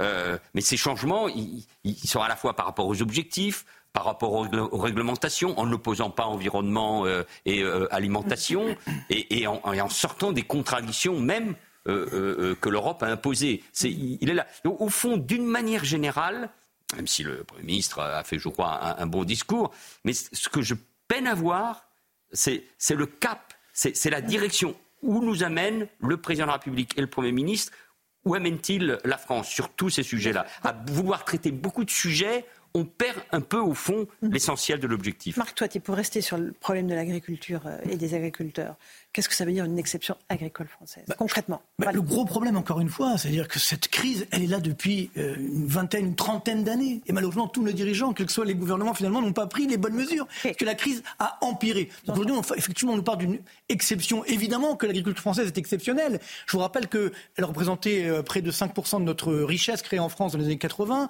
Après, on est descendu en 2005 à 2%. Maintenant, on est à 1,5%. L'agriculture, c'est l'un des rares domaines en France qui fait un excédent commercial alors qui d'ailleurs font comme neige au soleil malheureusement euh, chaque année. Et donc c'est une force de la France. Mais malheureusement, à cause de plusieurs facteurs, notamment d'un point de vue euh, de la fiscalité, d'un point de vue des normes, parce que c'est ça également le problème. Aujourd'hui, on se met à découvrir qu'effectivement, qu'il y a des normes qui ne sont pas respectées par les concurrents euh, étrangers. Qu'est-ce que ça peut recouvrir ces mots eh ben, donc justement, agricole française? On eh ben, sort quoi? eh ben, C'est ça le c'est que si aujourd'hui, de quel marché là? le, gros problème, c'est qu'aujourd'hui, donc la France est dans l'Union européenne, comme vous le savez, que si on veut effectivement que l'agriculture française sorte euh, des accords européens, il va falloir négocier avec l'ensemble de nos partenaires européens, les 27. Donc, ça va être un petit, peu, un petit peu compliqué, surtout ce qui a été annoncé là. Je mhm. pense que c'est beaucoup du marketing, mais est-ce que ça va être suivi des faits Je pense que la remarque importante, c'est ça. on ne demande pas d'avoir un traitement de faveur, mais juste finalement, et c'est pas que l'agriculture française, tous les chefs d'entreprise aujourd'hui en France, de PME, on, sont logés à la même enseigne. Trop de, euh, trop de taxes, trop de pression réglementaire, trop de normes, etc. et surtout, largement évoqué. Une non, mais c'est-à-dire une concurrence déloyale, mhm. ou le fait que pour les produits importés, il n'y a pas effectivement toutes ces normes. Donc c'est ça qui est très inquiétant, c'est qu'aujourd'hui, la France a perdu sa voie de négociation d'un point de vue mm. européen et donc on va avoir beaucoup de mal à négocier, à imposer cela. Euh, Cette exception agricole française. Euh, Monsieur Gaillot, concrètement, ça veut dire que là, ce soir, vous demandez à vos adhérents, des jeunes agriculteurs, agriculteurs de lever euh, les barrages ou ah pas ben non, du tout? Non, non, on ne va pas lever les barrages. Et à un moment donné, on a posé euh, des demandes très claires. Euh, il faut une réponse. On ne va pas dire à des gens, c'est bon, on vous a vu, rentrez chez vous, on reviendra dans un an. ça fait des années qu'on est sur les mêmes demandes. Ça fait des années qu'on répète au gouvernement, à ceux d'avant. Euh, moi, ça va faire bientôt 12 ans que je suis un jeune agriculteur à différents échelons. je me rappelle. par un vieux agriculteur, alors. ben, je ne vais pas tarder à changer de, de camp. De catégorie. Euh, mais c'est malheureusement la dure loi de la vie. On en a besoin, eh les jeunes agriculteurs. oui, il en faut, et il y en a, et tant mieux. Mais il y a un moment donné, on leur a dit, ça fait des années, on leur a dit, si on continue comme ça, on va finir dans le mur. Moi, je, quand on a commencé avec les panneaux à l'envers, le marche sur la tête, j'ai dit, attention, c'est un mouvement sous-jacent. On ne le mesure pas à son ampleur. Vous vous rendez pas compte de ce qui est en train d'arriver. Le ras-de-bol, il est général. Et donc là, on y est. Et à un moment donné, il faut qu'on change de logiciel. Les agriculteurs, chacun fait la politique qu'il a envie, mais un agriculteur, vous y faites pas du en même temps sur ma ferme, je vais pas un coup à droite, un coup à gauche. Enfin, non, mais ça ne marche pas en fait. Nous sommes des gens de terrain, enfin la plupart des gens, et, mm. quand vous êtes dans la réalité de la vie, ça marche pas. Et à un moment donné, ce gouvernement, il faut qu'il prenne ses responsabilités. Il faut qu'on reconnaisse qu'on a été trop loin et trop fort sur les normes environnementales dans ce pays. On a voulu faire plus blanc que blanc. On, on fait des règles qui ne sont pas respectées ailleurs, et en contrepartie, on fait manger des choses euh, à nos enfants dans les cantines scolaires qui ne respectent aucune une norme française. Enfin, le poulet, un sur deux est consommé, qui est mm. consommé euh, vient de l'étranger et 50%, enfin 100% des produits euh, des poulets français dans les grandes surfaces sont français. Donc, en fait, il y a un moment donné, c'est le on marche sur la tête, mais il, mm. est fort et il faut vraiment changer de logiciel. Moi, j'entends les environnementalistes dire il faut faire des avancées, il faut aller de l'avant pour préserver cette planète. Bien sûr, parce qu'un agriculteur sans planète, de toute façon, n'existera pas. Mais en fait, on est capable, par la recherche, euh, par les nouvelles technologies, euh, par euh, l'innovation, de pouvoir continuer à produire à un haut niveau tout en préservant un environnement. Sauf que ça fait des années qu'on délaisse la recherche. On ne met pas d'argent dans la recherche dans ce pays. On passe plus de temps à taper sur les firmes, les firmes phytosanitaires qu'à dire ben, est-ce qu'on se mettrait pas autour d'une table et leur dire les gars comment on travaille pour trouver euh, des nouveaux biocontrôles, comment on fait pour se passer de la chimie?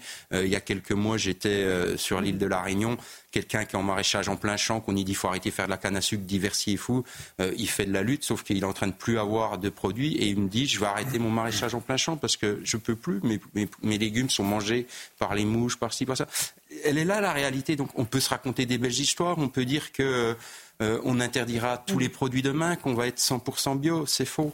Ça n'arrivera pas. Une petite pause. On se retrouve dans un instant avec vous, Arnaud Gaillot, avec Manuel Valls et nos débatteurs pour continuer à évoquer cette colère des agriculteurs. On les entendra euh, sur le terrain, euh, sur les autoroutes où ils bloquent la circulation. À tout de suite. 18h16 de retour dans Punchline, c'est News Europe 1. Tout de suite le terrain, Maxime Leguet, Bambagay, vous vous trouvez sur l'autoroute A6. Et les agriculteurs s'apprêtent à reprendre la route en direction de Paris. C'est bien cela?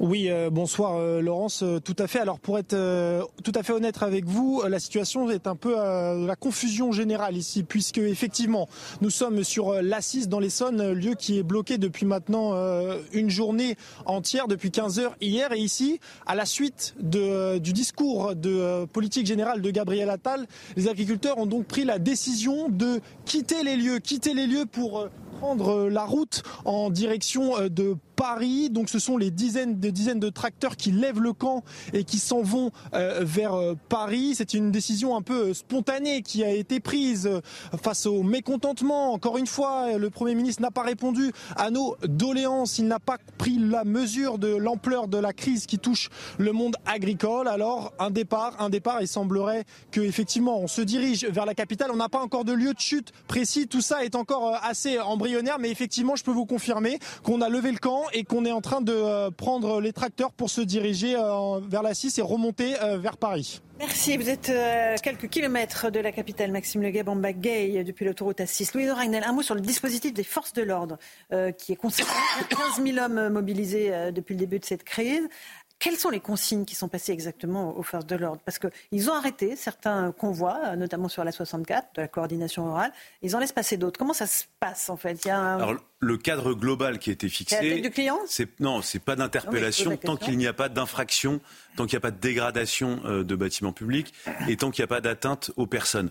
mais ça reste une consigne quand même très large, puisque vous pouvez aussi interpréter des, des tracteurs qui roulent à 40 km/h sur l'autoroute. Normalement, ils n'ont pas le droit de rouler sur une aussi longue distance. Vous pouvez, si vous voulez, arrêter le mouvement, mais il y a une volonté aujourd'hui du gouvernement de surtout ne pas créer l'incident. mais à force de, mm-hmm. en fait, il y a une question qui va se poser quand même dans les prochains jours. les tracteurs, maintenant, c'est acquis par les services de renseignement, vont entrer dans Paris. Euh, ah, et à entrer dans Paris, vous dites. Vont entrer dans Paris. ça c'est même si pour l'instant les organisations syndicales ne le, disent, pas. Mhm. c'est, enfin, en tout cas côté police, ils s'attendent euh, à l'arrivée euh, des tracteurs dans Paris. C'est la une des raisons pour lesquelles la sécurité, notamment de Matignon et de l'Elysée, a, été, renforcée. Et, et, donc à partir de quel moment la préfecture de police ou le ministre de l'Intérieur dira ah, maintenant c'est trop euh, on interpelle, on stoppe. Pour l'instant, il n'y a pas eu d'interpellation. Il n'y a pas d'interpellation. Mais le gouvernement veut, à tout prix essayer d'éviter de se trouver dans cette situation-là. Je peux vous lire... confrontation des tracteurs contre les forces de l'ordre, Exactement. je, termine juste, simplement là-dessus. Il y a des signaux inquiétants. C'est pour ça que, le, au côté des services d'enseignement, il y a eu un changement de ton quand même depuis hier soir. Le mouvement, euh, le nombre d'agriculteurs qui étaient sur les routes a triplé simplement dans l'après-midi d'hier. Et ça, c'est quelque chose qui n'était pas prévu dans cette proportion-là. Et ce qui est écrit, c'est voilà, le mouvement s'inscrit dans la durée. Euh, cette initiative est annoncée pour durer au moins pour une durée de cinq jours. Euh, certains spécialistes expliquent que le mouvement pourrait tout à fait être prolongé jusqu'à même la fin de la semaine prochaine. Euh, et puis simplement pour terminer, il y, a, il, y a, il y a, quelque chose qui, qui des, ce qu'on appelle des signaux faibles, euh, mais qui se regardait de très près, c'est de plus en plus de, de, de mouvements spontanés, c'est-à-dire des, des, des, mouvements d'agriculteurs qui ne répondent plus aux consignes des organisations syndicales. Et qui vont et, et ça, c'est ce qui inquiète le plus le gouvernement. Je pense que Manuel Valls pourra le, le confirmer quand vous êtes Premier ministre. Vous avez été ancien ministre de l'Intérieur aussi. Est-ce que vous auriez dit, comme Gérald Darmanin, on ne répond pas à la souffrance en envoyant les CRS le ministre de l'Intérieur a reçu aussi des consignes très claires du président de la République et du, et du, et du Premier ministre. On est d'abord un mouvement des agriculteurs avec les, engins, avec les, avec les tracteurs, les déterminations qui la leur se traite toujours d'une manière différente. On le sait, euh, fait partie de notre, de notre histoire. Il y a aussi évidemment cette, cette détresse. Et puis comme il y a une volonté du gouvernement, il y avait en tout cas une volonté du gouvernement de trouver très vite des solutions. Je crois que l'erreur principale tout gouvernement a évité, celui-ci je crois ne l'a pas totalement évité, c'est de privilégier la communication. Hein, et, or, la difficulté, c'est qu'on n'est pas dans un moment de communication, même si c'est extrêmement euh, euh, médiatisé. Puis nous sommes dans un moment, en plus de, c'était très palpable encore cet après-midi avec le discours de politique générale, avec l'affrontement pour les élections européennes, dans l'objectif des élections euh, européennes, qui m'inquiète un peu, parce que si l'affrontement, c'est uniquement pour, pour faire vite, hein, pour être familier à Tal Bardella, tous les mouvements sociaux, tous les débats politiques, publics, euh, toutes les discussions vont se faire autour de cela. Euh, j'espère que le, gouvernement ne joue pas uniquement sur cette fibre, parce que de mon point de vue, elle sert beaucoup le Rassemblement national, mais je ne suis pas sûr qu'elle serve euh, le gouvernement et la, et la majorité et la cause européenne. Alors, Arnaud Gaillot, jeune agriculteur, président des jeunes agriculteurs, ça se passe comment sur le terrain? Le dialogue avec les forces de l'ordre est fluide pour ah l'instant? Oui, ça se passe très bien. Euh, c'est souvent bon enfant et les forces de l'ordre le disent souvent hein, que les manifestations d'agriculteurs. Euh, se passe régulièrement plutôt bien. Alors euh, forcément, quand il y a un peu de lisier, ils aiment beaucoup moins et je le comprends aussi. Mhm. Mais voilà, c'est très bon enfant sur le terrain. Euh, ils sont aussi là pour sécuriser, pour pas qu'il y ait des accidents, parce qu'on est quand même sur des routes, à des endroits où il y a des passages. Donc ça, ça se passe bien. Et puis après, on, on le cesse de le répéter euh, à nos adhérents, de dire bah voilà attention à la sécurité, ne faites pas n'importe quoi, ne dégradez pas non plus, mhm. parce que voilà, vous l'avez souvent dit aussi, les concitoyens soutiennent le mouvement, sauf qu'il faudra pas à un moment donné dépasser certaines limites où bah, quand le contribuable va commencer à se dire euh, c'est bien gentil si vous cassez, c'est moi qui vais payer. Euh, si Donc voilà, il y, a des limites à pas franchir. Pour l'instant, ça se passe régulièrement sur l'ensemble du territoire plutôt bien. Il faut que ça continue comme ça. moi, je le dis, c'est des chefs d'entreprise pour la plupart. Donc, euh, ils ne sont pas là pour dégrader. Ils ont tous aussi autre chose à faire. on préférait tous être dans nos fermes, dans nos champs, s'occuper de nos bêtes, nos champs. Et donc, voilà, il faut que le, le gouvernement arrête. Et là, je partage ce que disait l'ancien Premier ministre on n'est pas dans un moment de communication. Ça, ne marchera jamais avec le monde agricole de faire de la com. Et ça, il faut qu'ils l'impriment dans la tête. Ce qu'ils veulent, c'est des réponses claires, précises, et dire voilà comment on fait, voilà comment ça va se passer, telle semaine, dans un mois, dans deux mois, dans un an. On n'est pas euh, des gens euh, complètement euh, débiles, si des fois ils pourraient le croire parce qu'on vient de la campagne. On, est capable de comprendre mhm. que... Mais il y a des réponses que vous attendez qui sont politiquement quasiment impossibles à assumer par Emmanuel Macron. Je prends un exemple. Allez-y. sur la question des barrières douanières sur l'importation de céréales qui viennent d'Ukraine. Emmanuel Macron, une des premières décisions qu'il a prises au lendemain de l'annonce de son nouveau gouvernement, c'est d'envoyer son ministre des Affaires étrangères à Kiev pour expliquer notre priorité absolue en politique étrangère, c'est l'Ukraine. Euh, vous, une de vos demandes, c'est justement de rétablir euh, les barrières douanières ou une partie des barrières douanières euh, qui, aujourd'hui déstabilisent complètement le marché des céréales, notamment pour la nourriture des animaux. Et en fait, ça, supposerait de la part du chef de l'État une rupture par rapport à son ADN politique qu'est la souveraineté européenne. Je ne pense pas, parce que ce qu'on y demande surtout, c'est d'avoir une traçabilité sur où vont les denrées qui rentrent de l'Ukraine. Nous, on est prêt à dire, OK, ça rentre sur l'Europe, nos ports européens servent pour exporter vos denrées parce que vos ports ont été pris par la Russie, ça nous va très bien. Sauf qu'à l'heure actuelle, on est incapable de savoir où vont mm. les denrées ukrainiennes mm. qui rentrent sur le territoire européen et qui ne respectent aucune règle européenne. Bien sûr, il faut aider l'Ukraine, Bien sûr, il faut leur permettre d'exporter, mais pas au mépris de la population et des agriculteurs européens. Allez, un petit retour sur le terrain avec Augustin Donadieu, Fabrice Elsner. Vous êtes euh, à Ringis, euh, ce fameux marché de Ringis dans le Val-de-Marne. Augustin, des agriculteurs ont tenté hein, de se rapprocher du marché, mais ils se sont vus repoussés par les forces de l'ordre, c'est bien cela? Oui, effectivement, c'est tout à fait ça, Laurence. Cet après-midi, selon les forces de l'ordre, une dizaine euh, d'agriculteurs seraient euh, arrivés en voiture, à pied, et auraient tenté effectivement de s'approcher de l'une des cinq entrées euh, de ce marché international de, de Ringis. Ils se sont vus effectivement eh bien, refuser l'accès à ce plus gros marché de produits frais d'Europe. Ils ont été repoussés à quelques mètres, quelques kilomètres d'ici, sans plus de précision à ce sujet. Mais effectivement, la pression s'accentue ici aux mines de Ringis. Une dizaine euh, de camions de, police a pris position à toutes les entrées hein, de, ce, marché international avec euh, des blindés de la gendarmerie. Un parcours a été euh, fléché pour tous les véhicules qui souhaitent rentrer dans ce marché de Ringis. Les conducteurs, les livreurs, les commerçants doivent montrer patte blanche, ils doivent montrer leur carte professionnelle. En quelques mots, Ringis, c'est véritablement un point stratégique pour les agriculteurs. Quelques chiffres, c'est un million de mètres carrés, de mètres carrés c'est 1400 entreprises, 13 000 professionnels. 30 000 camions par jour qui transitent euh, par Ringis et en 2022 seulement 3 millions euh, de tonnes de marchandises qui ont transité ici. Donc les agriculteurs euh, souhaitent effectivement investir ce marché de Ringis, surprotéger euh, ces derniers jours. Et juste avant ce duplex, je me suis entretenu avec la coordination rurale. Leur convoi est actuellement sur la route, direction Orléans. Ils s'arrêteront ce soir à Orléans. Ils demandent à ce que le Premier ministre Gabriel Attal les rejoigne demain dans la journée et accepte leur doléance, sans quoi la coordination rurale me l'a affirmé, ils se rendront à Paris et viseront le marché international de Rungis. Merci Augustin Donadieu, Fabrice Elsner. Effectivement, euh, on avait quelqu'un de la coordination rurale il y a quelques instants qui disait que d'autres professions pourraient rejoindre. Aussi les agriculteurs, euh, les VTC, les taxis, les chauffeurs de poids lourds. Marc Toiti, on peut avoir une coalition. C'est vrai que c'est très dangereux parce que on est déjà sur un volcan. C'est-à-dire qu'on a une situation économique, on est le chiffre ce matin où la France est rentrée en récession depuis le troisième trimestre 2023. Le chômage est en train d'augmenter très fortement. Donc les indicateurs donc, de confiance dans les chefs d'entreprise sont très mauvais, pas que dans l'agriculture d'ailleurs. Donc si effectivement on a un blocage de l'économie française, qui peut tout à fait se justifier bien entendu, à ce moment-là, ben, la récession va durer, on va avoir une situation dramatique. Et c'est ça qui est complètement fou et surtout dangereux. C'est que euh, on, a aujourd'hui le gouvernement, malheureusement, n'a plus les moyens de relancer la machine.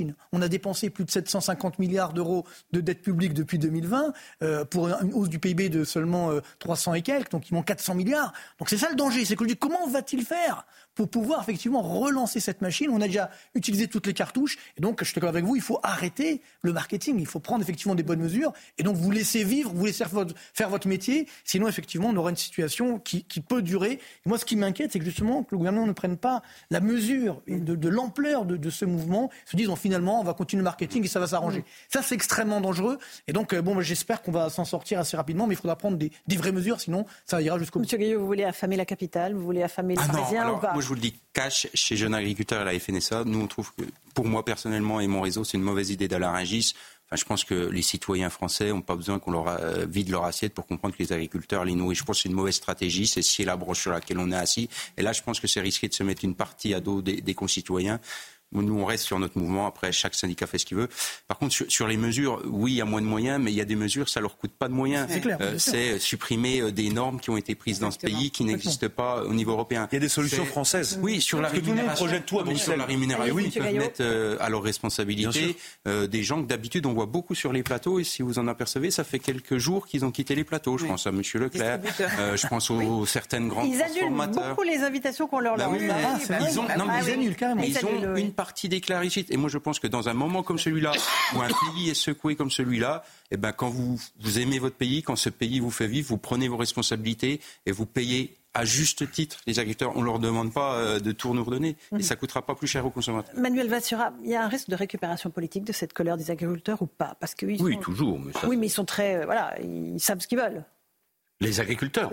Oui, les agriculteurs, ils savent, et, en plus, il y a un syndicalisme euh, agricole de, très grande responsabilité. Après, on est d'accord, pas d'accord, faut trouver euh, des, solutions. Et, ce sont en plus des, gens qui aiment leur pays, qui aiment ce qu'ils font, qui savent la responsabilité qui est la leur. Hein. c'est nourrir euh, ce, ce pays. Bon, donc euh, il y a toujours des risques de récupération, mais il y a des organisations majoritaires qui sont responsables. Donc il faut leur faire confiance. Il faut jouer avec elles, pas contre elles ou malgré elles. Absolument. Euh, j'aimerais qu'on garde quelques instants, Manuel Valls, pour évoquer euh, la situation en Israël. on est en, plein milieu des combats dans la bande de Gaza. Vous avez lancé une pétition aujourd'hui. Expliquez-nous le sens de la pétition que vous avez lancée. Non, je ne l'ai pas lancée directement, mais j'ai publié il y a quelques jours déjà une tribune qui s'appelait J'accuse, vous voyez. J'accuse. Je fais euh, euh, référence, mais euh, modestement, parce que je suis inquiet de la manière dont le, conflit entre Israël et une organisation terroriste est, traité. Je ne parle pas des médias, et encore moins ici sur ce plateau, mais par les différents acteurs internationaux ou, ou nationaux, mais notamment le rôle infâme qu'a joué l'Afrique du Sud, accusant devant la Cour internationale de justice Israël de se prêter à, un génocide. Bon, donc, et on voit là tous les acteurs. Quand vous savez que l'un des témoins importants euh, de... Il y a eu deux types de témoins d'ailleurs mhm. de l'Afrique du Sud. Il y a eu euh, l'UNRWA, euh, l'organisation des réfugiés palestiniens, aujourd'hui dans la tourmente, parce que sans doute plusieurs dizaines de ses membres ont participé aux attaques terroristes. C'est activement. donc c'est très grave. Je crois qu'on est. Par, ailleurs, cette organisation finance des programmes scolaires. Vous en avez souvent parlé ici, mhm. qui sont qui, qui, qui forgent la haine. Euh, d'Israël et des Juifs chez les jeunes euh, palestiniens. Euh, L'Afrique du Sud s'est dotée d'autres témoins, Jean-Luc Mélenchon et Jérémy Corbyn, l'ancien leader du Parti travailliste exclu du, du Labour pour anglais pour, pour antisémitisme. Bon, donc ça, montre bien que ce, on est dans un moment très particulier et, il, faut, il faut soutenir Israël qui, qui, qui est dans, un, au fond dans une confrontation euh, qui nous concerne directement. D'ailleurs, je, trouve que ce qui a manqué et dans les propos du président de la République l'autre jour et encore aujourd'hui, je sais que c'est difficile parce qu'il faut traiter tous les sujets. Hein. Hmm. Oui, c'est au fond, nous sommes dans un moment historique avec ce qui se passe en Ukraine, des risques de guerre, selon beaucoup de spécialistes, dans les années qui viennent avec la Russie sur le sol européen, la confrontation avec l'islamisme c'est avec une partie euh, euh, du monde, avec le wokisme, l'extrême gauche, euh, un message très anti-occidental que délivre un certain nombre d'acteurs, je viens de, l'évoquer. Je pense qu'il faudrait essayer de ramasser au fond, même s'il y a beaucoup d'attentes et beaucoup de priorités, les, grandes priorités du, pays autour de la situation internationale, la montée de l'antisémitisme, le défi que nous pose l'islamisme dans nos sociétés européennes, la question évidemment de la dette, l'autorité républicaine, le Premier ministre en a parlé, je crois, avec force aujourd'hui. Et il y a un mot qui, qui, je me chape de votre question, qui, manquait assez profondément aujourd'hui, je trouve, dans le discours, c'est celui de la justice sociale. Il y a des déficits, euh, mais il y a un déficit dans la politique actuelle du gouvernement et dans le discours du Premier ministre, qui est la question de la justice sociale. La France est un grand pays qui a besoin d'énergie, de force, euh, bien évidemment, de liberté, mais c'est une république, c'est aussi une république sociale. Et si on si n'écoute pas l'attente vis-à-vis des inégalités, mhm. j'ai trouvé que le discours était, je ne sais pas s'il était droitier, au fond, ce n'est pas ça le sujet, très libéral, vieille façon. Mhm. Euh, Rachel Kahn, peut-être une réaction à la pétition et à ce j'accuse de Manuel Oui, parce que le, j'accuse, c'est euh, c'est une super initiative dans la période, c'est-à-dire que euh, de marteler effectivement point par point tout ce qui s'est passé depuis le 7 octobre et comment tout a été manipulé pour, au fond, entacher nos principes fondamentaux, nos principes républicains.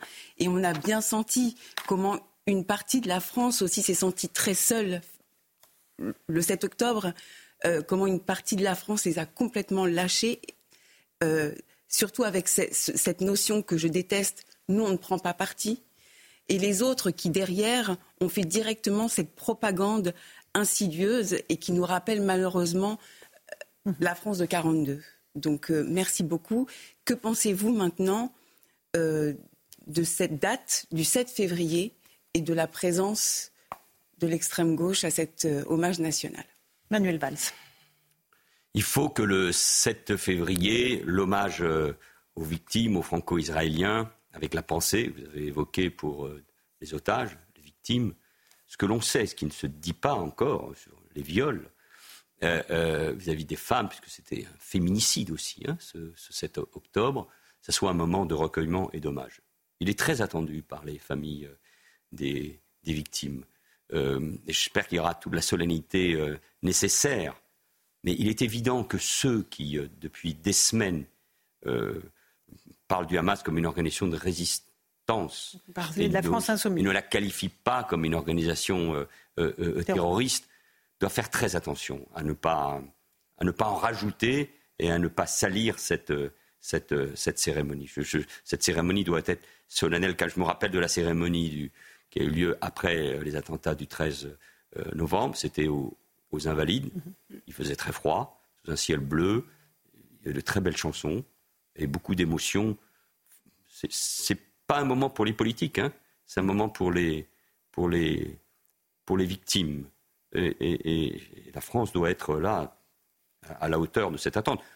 Comme sa diplomatie devrait être à la hauteur du moment, et elle ne, elle ne l'a pas été, elle ne l'est pas. Hein, dans une espèce de, de, poids de mesure, de, de, renvoi deux ados qui, qui m'inquiète. Donc ce moment-là, il, faut le, il faut le soigner tout particulièrement. Sanctuariser cet hommage du 7 février. Merci beaucoup Manuel Valls d'être venu ce soir. Merci Monsieur Gaillot. On va continuer à, parler des agriculteurs dans un instant, euh, notamment avec Alain Bauer euh, qui va venir euh, nous parler à la fois de sécurité et de ce qui se passe dans le monde agricole. À tout de suite. 18h39, on se retrouve en direct dans Punchline sur CNews et sur Europe 1. Alain Bauer nous a rejoint. Bonsoir Alain Bauer, merci beaucoup. Vous êtes professeur de criminologie. Ce livre, ce dernier livre que vous publiez, Tu ne tueras point aux éditions Fayard, chose vue, violence, notre vie en insécurité. Ça parle évidemment à tous les Français.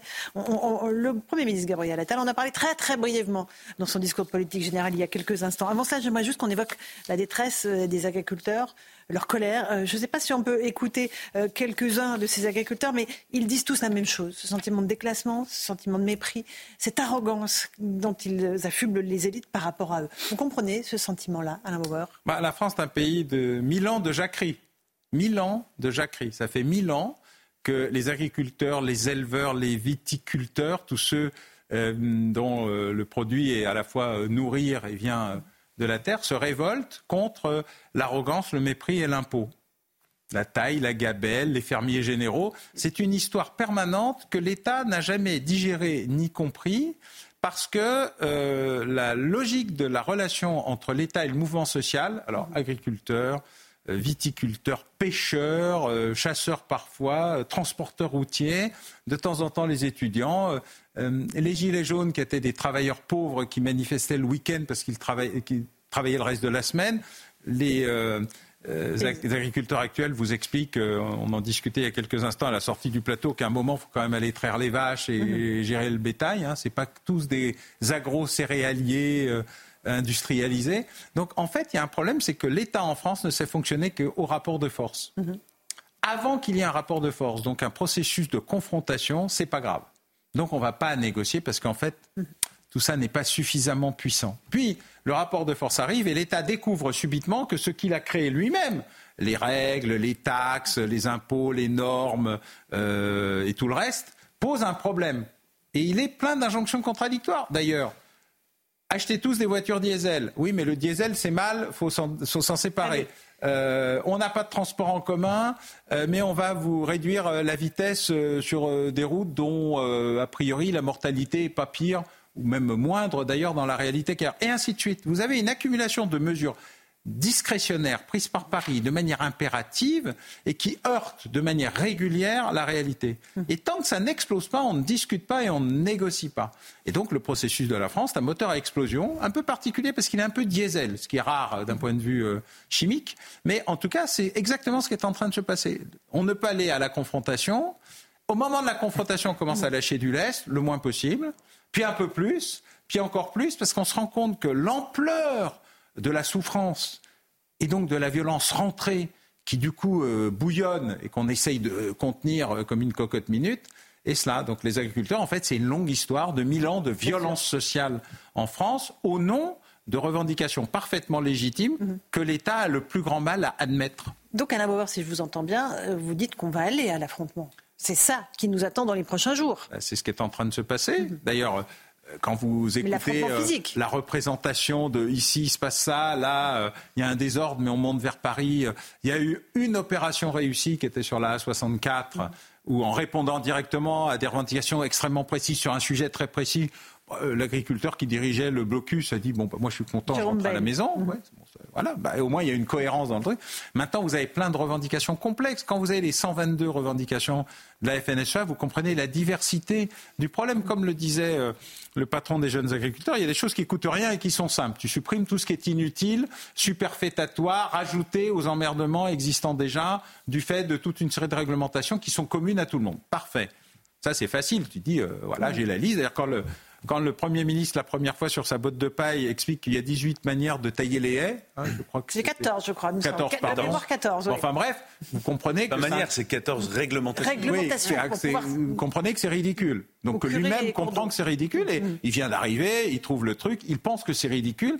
Et vous vous demandez comment un bureau a pu inventer, pardon, 14 bureaux mm. ont pu inventer autant de réglementations dont naturellement vous ne comprenez pas la légitimité, la logique. Bon. Le reste, voilà, ça c'est de l'autoproduction bureaucratique. En fait, la bureaucratie tue la bureaucratie. Vous pouvez inverser le processus en disant j'élimine les process bureaucratiques et une longue ordonnance qui sera votée massivement par le Parlement euh, permet de régler tout ça. Après, il y a les problèmes qui sont les contradictions. Euh, les grands céréaliers, euh, qui ont pris ce que c'était que l'agro-industrie, qui ont compris les mécanismes européens, qui bénéficient euh, massivement de la PAC, eux, ils sont assez satisfaits de ce qui se passe. Leur problème, c'est plutôt l'arrivée de l'Ukraine, le Mercosur, etc., les grands accords internationaux. Mais le petit éleveur avec ses 40 vaches, son problème, c'est la fin du mois. Et il a en même temps la fin du mois et la fin du monde pour le même prix. Tout ça sur ses épaules. Tout ça sur ses épaules. Et il ne comprend pas non plus que quand on lui dit revenu minimum agricole, ce qui était une idée de Michel Rocard quand on a fait les quotas laitiers, au moins j'ai un souvenir, euh, parce que Emmanuel Valls aussi probablement, mhm. Mhm. euh, ils n'acceptent pas les quotas laitiers parce qu'ils ne comprennent pas ce que c'est que cette régulation qui réduit la production pour augmenter euh, les revenus. Dix ans après, on supprime les quotas laitiers, un autre gouvernement, et ils font les mêmes manifestations pour maintenir les quotas laitiers parce qu'ils en ont compris les vertus. Mais ils veulent être ni assistés ni salariés. Le problème, c'est que le revenu minimum garanti, ils ne se gèrent, et ils ont raison de le dire, qu'avec ceux qui sont les intermédiaires, ceux qui achètent et ceux qui vendent. Et vous avez un ministère, Bercy, qui lui-même est dans un contradictoire. Il faut faire baisser les prix. Très bien, on baisse les prix dans le supermarché, donc on baisse les prix à l'achat. Il y a quand même quelqu'un qui... Euh, voilà, alors évidemment, on refait de la marge au milieu. Et puis ensuite, on dit, il ah, faut augmenter le revenu. Dit, mais il n'y a pas de problème, et c'est le consommateur qui va repayer. Il y a un moment où il faut qu'il y ait une cohérence générale dans l'activité de l'État. Et ce que j'indique d'ailleurs dans, dans, le livre euh, qui relève d'autres problématiques de mm. violence, c'est que l'incohérence générale de l'État, les injonctions contradictoires, son incapacité à assumer sa mission traditionnelle, puisque c'est l'État qui a créé la nation en France, mm. c'est un seul État-nation, les autres sont des nations-États, amène mécaniquement la nature ayant horreur du vide, la violence a remplacé l'ordre. Alors Alain Bauer, j'aimerais qu'on revienne au, sujet de votre livre qui est la sécurité. On a entendu Gabriel Attal cet après-midi euh, annoncer l'impunité, c'est fini. Vaste programme. Écoutons Gabriel Attal à l'Assemblée nationale. Le réarmement civique, c'est bien entendu le respect de la loi. Nos concitoyens attendent de nous que nous agissions encore et toujours contre les violences, contre les trafics, contre les cambriolages contre l'insécurité du quotidien et la délinquance. Ils demandent de l'ordre dans nos rues. Tout n'est pas une question de moyens, il faut les mettre au service d'une stratégie plus offensive encore. Comme l'a dit le président de la République, nous allons doubler la présence policière dans les rues d'ici à 2030. Contre l'insécurité, nous nous sommes fixés deux priorités. La lutte contre les stupéfiants et la lutte contre la délinquance du quotidien, en particulier les cambriolages. Nous allons encore monter d'un cran dans notre combat contre la drogue en mettant en œuvre un nouveau plan de lutte contre les stupéfiants. Notre stratégie de harcèlement et de pilonnage contre les dealers porte ses fruits. Nous avons réussi à faire disparaître un quart des points de deal. Alors nous allons poursuivre avec 10 opérations place nette par semaine. Nous devons aussi taper les dealers au porte-monnaie et leur couper les vivres. C'est pourquoi nous allons désormais geler les avoirs des trafiquants de drogue qui sont identifiés. Notre réarmement civique passe par une justice plus rapide et plus efficace. Ensemble, nous allons envoyer un message clair. L'impunité, c'est fini. Nous avons décidé de moyens exceptionnels pour notre justice. Ils seront au rendez-vous pour accélérer les délais. Nous allons améliorer le fonctionnement de la justice. L'impunité, c'est fini, Alain Bauer. Est-ce que bah, n'est pas le premier des ministres? Non, mais heureusement qu'il dit ça plutôt que l'inverse. Oui, mais bon, il y en a beaucoup qui l'ont dit avant lui. Hein. Oui, alors, c'est une trentaine. C'est toujours un problème du discours politique général. C'est mhm. le catalogue de la redoute. De, voilà. Alors, par ailleurs, c'était un vrai discours de Premier ministre, euh, article 20 de la Constitution. Hein. Pour l'instant, on ne peut pas lui reprocher de ne pas avoir embrassé à la fois la fonction et le problème, au milieu, par ailleurs, d'une crise agricole qui n'était pas véritablement euh, prévue au calendrier. Euh, et le vrai drame du gouvernement et du président de la République, d'ailleurs, c'est que d'habitude, on gère des crises les unes après les autres on a une crise, elle s'arrête, on a un petit moment pour se remettre, on reprend, on reprend une deuxième ah là, non, là c'est tout en même temps. Ouais. Aucune ne s'est finie. Mm. La crise sociale n'est pas terminée, la crise sanitaire n'est pas terminée, la crise des hôpitaux n'est pas terminée. Elles sont toutes. C'est la première crise totale de l'histoire d'un pays qui n'est pas en guerre. Quand on est en guerre, tu es en guerre. C'est la guerre. Mais là, c'est pas le cas. Nous ne sommes pas encore en guerre. Elle est proche de nous, elle se rapproche, elle est aux alentours, mais sur le reste, nous avons une multiplicité de crises cumulatives qui sont nées d'un seul et unique malaise, le retrait de l'État. L'État a une promesse en France, il fait tout, il est le seul à pouvoir le faire, il doit tout faire et personne d'autre n'y connaît rien, et lui seul est en charge de. À partir du moment où il a commencé à se retirer sur l'ensemble des secteurs de souveraineté, puisque ce mot est très à la mode, de réarmement, euh, c'est pas Louis Dragnel que j'expliquais qu'on a une armée échantillonnaire et expéditionnaire qui a un peu de tout et beaucoup de rien et qui est dans la panade la plus totale parce qu'elle a été déshabillée, désossée et à moitié détruite par, euh, par Bercy. C'est la réalité, c'est comme ça. Quand on gouverne avec un plan, une feuille Excel, on ne gouverne pas, on ratiocine. Voilà. Mhm. Le gouvernement, c'est pas des comptables. Les comptables, c'est fait pour garantir le bon usage du denier public. C'est très utile, mais c'est pas des financiers. La stratégie, c'est la stratégie. L'état stratège, il a disparu. Donc, je préfère que Gabriel Attal dise ce qu'il dit. Après, c'est comment il le fait. Oui. Parce que comment personne ne donne d'ordre aux magistrats, qui par ailleurs sont beaucoup moins laxistes que ce que tout le monde raconte, mais qui ne savent plus où mettre des gens en prison. Euh, le plan stupéfiant, j'ai été auditionné hier par le, par le, par le Sénat. Il n'y a pas de cohérence dans notre politique de lutte contre les stupéfiants. On ne sait pas contre quoi on lutte. Mhm. On ne sait pas contre quoi on lutte pas contre les consommateurs. Les consommateurs doivent être considérés comme des malades qu'il faut traiter d'une addiction. Ce qu'on a fait il y a 100 ans en créant la première loi pour aider les gens à sortir de l'addiction aux stupéfiants. Mais on ne traite pas un consommateur malade comme un gros trafiquant euh, lié à Pablo Escobar ou ses successeurs. Et donc ce problème est là, c'est que nous avons des injonctions contradictoires permanentes. Vous ne pouvez pas avoir une circulaire du tribunal de Cayenne qui dit qu'à moins d'un kilo, on ne poursuit plus parce qu'on ne sait pas quoi faire. On parle d'un kilo là, oui. oui un kilo. Un kilo, pas 100 grammes. Alors, Je précise que la loi prévoit 0 gramme. Hein. Elle prévoit Oui, normalement, en théorie. En théorie, c'est rien. Voilà. Mais on n'a aucun clarification. Il dit tout doit être clair, tout doit être clarifié, etc. Très bien. Et d'ailleurs, c'est mieux d'entendre ça que le contraire. Mais la difficulté, elle va être de construire à l'intérieur. Vous allez avoir demain les chiffres officiels de la délinquance 2023. Ils vont être catastrophiques. Ils sont très mauvais. Sur les violences. ça, c'est clair. Coups et blessures volontaires, homicide, et demain je publierai ou après-demain mon traditionnel homicidité, c'est-à-dire homicide plus tentative. Alors, homicide c'est facile. Pour la première fois depuis presque dix ans, nous repassons la, la barre des 1000 homicides. On était descendu à moins de 700 en 2011-2012 mhm. par an. Mhm. Nous repassons la barre des 1000 homicides. Tentative d'homicide, normalement, c'est-à-dire tout ce que j'appelle des homicidités, parce qu'une tentative d'homicide, c'est juste un homicide karaté, soit par l'efficacité des services de secours, qui sont venus plus vite, soit par l'incompétence du tireur, parce que la Kalachnikov, ça tire un peu partout, mais ça tire pas droit. Et donc, cumulativement, nous allons être encore au-dessus de la barre des 4000, que nous n'avons atteint pour la première fois en plein confinement. En plein confinement. Donc on a une situation de dégradation de tout ce qui est violence. Le cœur de tu ne tueras point, c'est que l'indicateur de la violence d'une société, c'est l'homicide. Quand tu as une augmentation massive des homicides, des tentatives d'homicide, des coups et blessures volontaires qui peuvent se traduire de temps, des règlements de compte entre criminels, ce qui est le cas dans les trafics de stupéfiants et particulièrement à Marseille, mais dans beaucoup d'autres endroits, un étalement des zones de deal, 4000 identifié par mon collègue Jérôme Fourquet. avec qui on travaille beaucoup sur la question justement de l'étalement géographique. Après tout, la cartographie, c'est un indicateur comme un autre. C'est l'art de la guerre, c'est la carte. Et donc, vous découvrez absolument l'étalement général des grandes villes vers les agglos, des agglos vers les petites et moyennes villes et vers les toutes petites villes. Vous avez aujourd'hui une culture et une économie du stup qui concerne des centaines de milliers de personnes euh, qui, à un moment ou un autre, sont impliquées, complices, actrices mmh. ou vivent, mmh. ou en tout cas essayent de vivre euh, du trafic. Mmh. C'est donc pas simplement des opérations euh, coup de poing. C'est autre chose qui doit être structuré, et notamment sur la question du traitement médical des, consommateurs, et du traitement pénal des trafiquants. Rapidement, deux questions. Alain Bauer, je voulais simplement vous faire rebondir sur une phrase que je trouve intéressante dans ce qu'a dit Gabriel Attal cet après-midi. Il dit il doit y avoir une exception agricole française. Qu'est-ce que vous comprenez? Est-ce que vous comprenez qu'il faut un retour à la souveraineté française en matière agricole? Ah mais moi je pense qu'il faut un retour à la souveraineté en toute matière. La souveraineté française, parce qu'il y a aussi la souveraineté européenne. Non, je sais pas ce que c'est. On est d'accord. Pas encore découvert le concept de souveraineté européenne. Nous ne sommes pas d'accord sur grand chose. Il y a des éléments qui permettent des accords. On voit d'ailleurs à quel point ils sont difficiles au fur et à mesure de l'expansion de, euh, de, l'Europe. Il y a une euh, cohérence militaire à peu près claire qui est l'OTAN, qui n'est pas l'Union européenne. C'est justement pour ça que c'est cohérent et clair, parce qu'il n'y a qu'un seul euh, chef, hein, les États-Unis. Euh, mais pour le reste, non, il n'y a pas de souveraineté européenne. Il n'y en a pas encore. On peut le regretter. Moi, j'appartiens à ceux qui, comme Michel Rocard, pensaient qu'il avait écrit un très joli petit livre que tout le monde oublie, qui s'appelait Le marché commun contre l'Europe, mm. en disant que l'Europe des citoyens, c'était pas l'Europe des consommateurs et des euh, voilà, qu'on n'était pas dans une Europe de la consommation, qu'on devait être dans une, Europe construite autour du citoyen. D'autres appellent ça l'Europe des nations.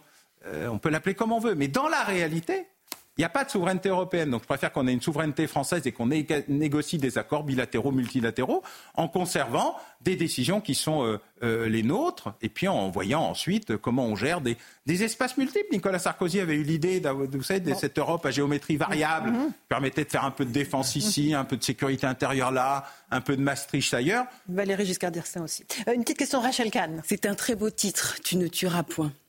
Et je me demandais si c'était une référence au code pénal ou plutôt aux tables de la loi, et si la délinquance finalement, et aujourd'hui, l'islamisme, etc., n'était pas directement une atteinte aux tables de la loi Alors, d'abord, j'ai cité dans... C'est un commandement. Oui. Mais c'est un très beau commandement parce qu'il est plus laïque qu'on ne le croit. D'abord, ce n'est pas le premier, mais le cinquième ou le sixième. Je cite d'ailleurs toutes les autres religions en disant qu'en fait, tout le monde, à un moment ou à un autre, a considéré que l'homicide, l'assassinat ou le meurtre, c'était pas bien les laïcs comme les croyants. Alors, il y a beaucoup de croyants qui tuent au nom de Dieu parce qu'ils n'ont pas bien compris euh, les textes, d'autres qui les ont trop bien compris, hein, parce que contrairement à ce qu'on raconte, euh, quand on lit attentivement les textes et qu'on sait de quoi on parle, la violence, elle est aussi consubstantielle à l'idée qu'il faut convertir tout le monde ou soumettre tout le monde. Hein. Soumission, euh, c'est un peu très beau titre. Mais dans la réalité, ce qu'on découvre, c'est que quand une société civilise le crime, elle va mieux quand une société arrête de faire société, c'est-à-dire que ses institutions se retirent pour considérer que tout le monde fait ce qu'il veut parce qu'une nouvelle forme de liberté existe, eh bien c'est comme euh, conduire sans code de la route, euh, le Far West sans shérif euh, ou Internet sans régulation. Vous avez la ragosphère et des trolls parce que c'est la nature. Et donc, il faut réguler, institutionnaliser, accepter des règles. Ces règles s'appellent la loi. Et quand la loi est remplacée par le désordre et le chaos, il y a de la violence et des victimes. L'idée générale est de revenir aux fondamentaux. L'État en France mhm. est celui qui doit garantir. Il doit donc revenir sur le terrain d'abord, avec le dialogue qui nécessite d'être dans un État de droit. Et ça, c'est l'enjeu le plus important. Et de ce point de vue-là, euh, le besoin du retour de l'État, c'est la garantie de la protection des individus et des citoyens, et donc d'avoir moins de victimes, parce que derrière le tu ne tueras point, il y a des homicides. Il y a des, homicides et des assassinats. Alain Bauer, tu ne tueras point aux éditions Fayard Chose Vue. On le recommande à nos auditeurs et à nos téléspectateurs. Merci beaucoup d'être venu. Merci Rachel Canoui de Ragnel. Dans un instant, sur Europe 1, vous avez rendez-vous avec Céline Giraud pour Europe 1 Soir et Christine Kelly pour Face à l'info. Bonne soirée à vous sur nos deux antennes. À demain.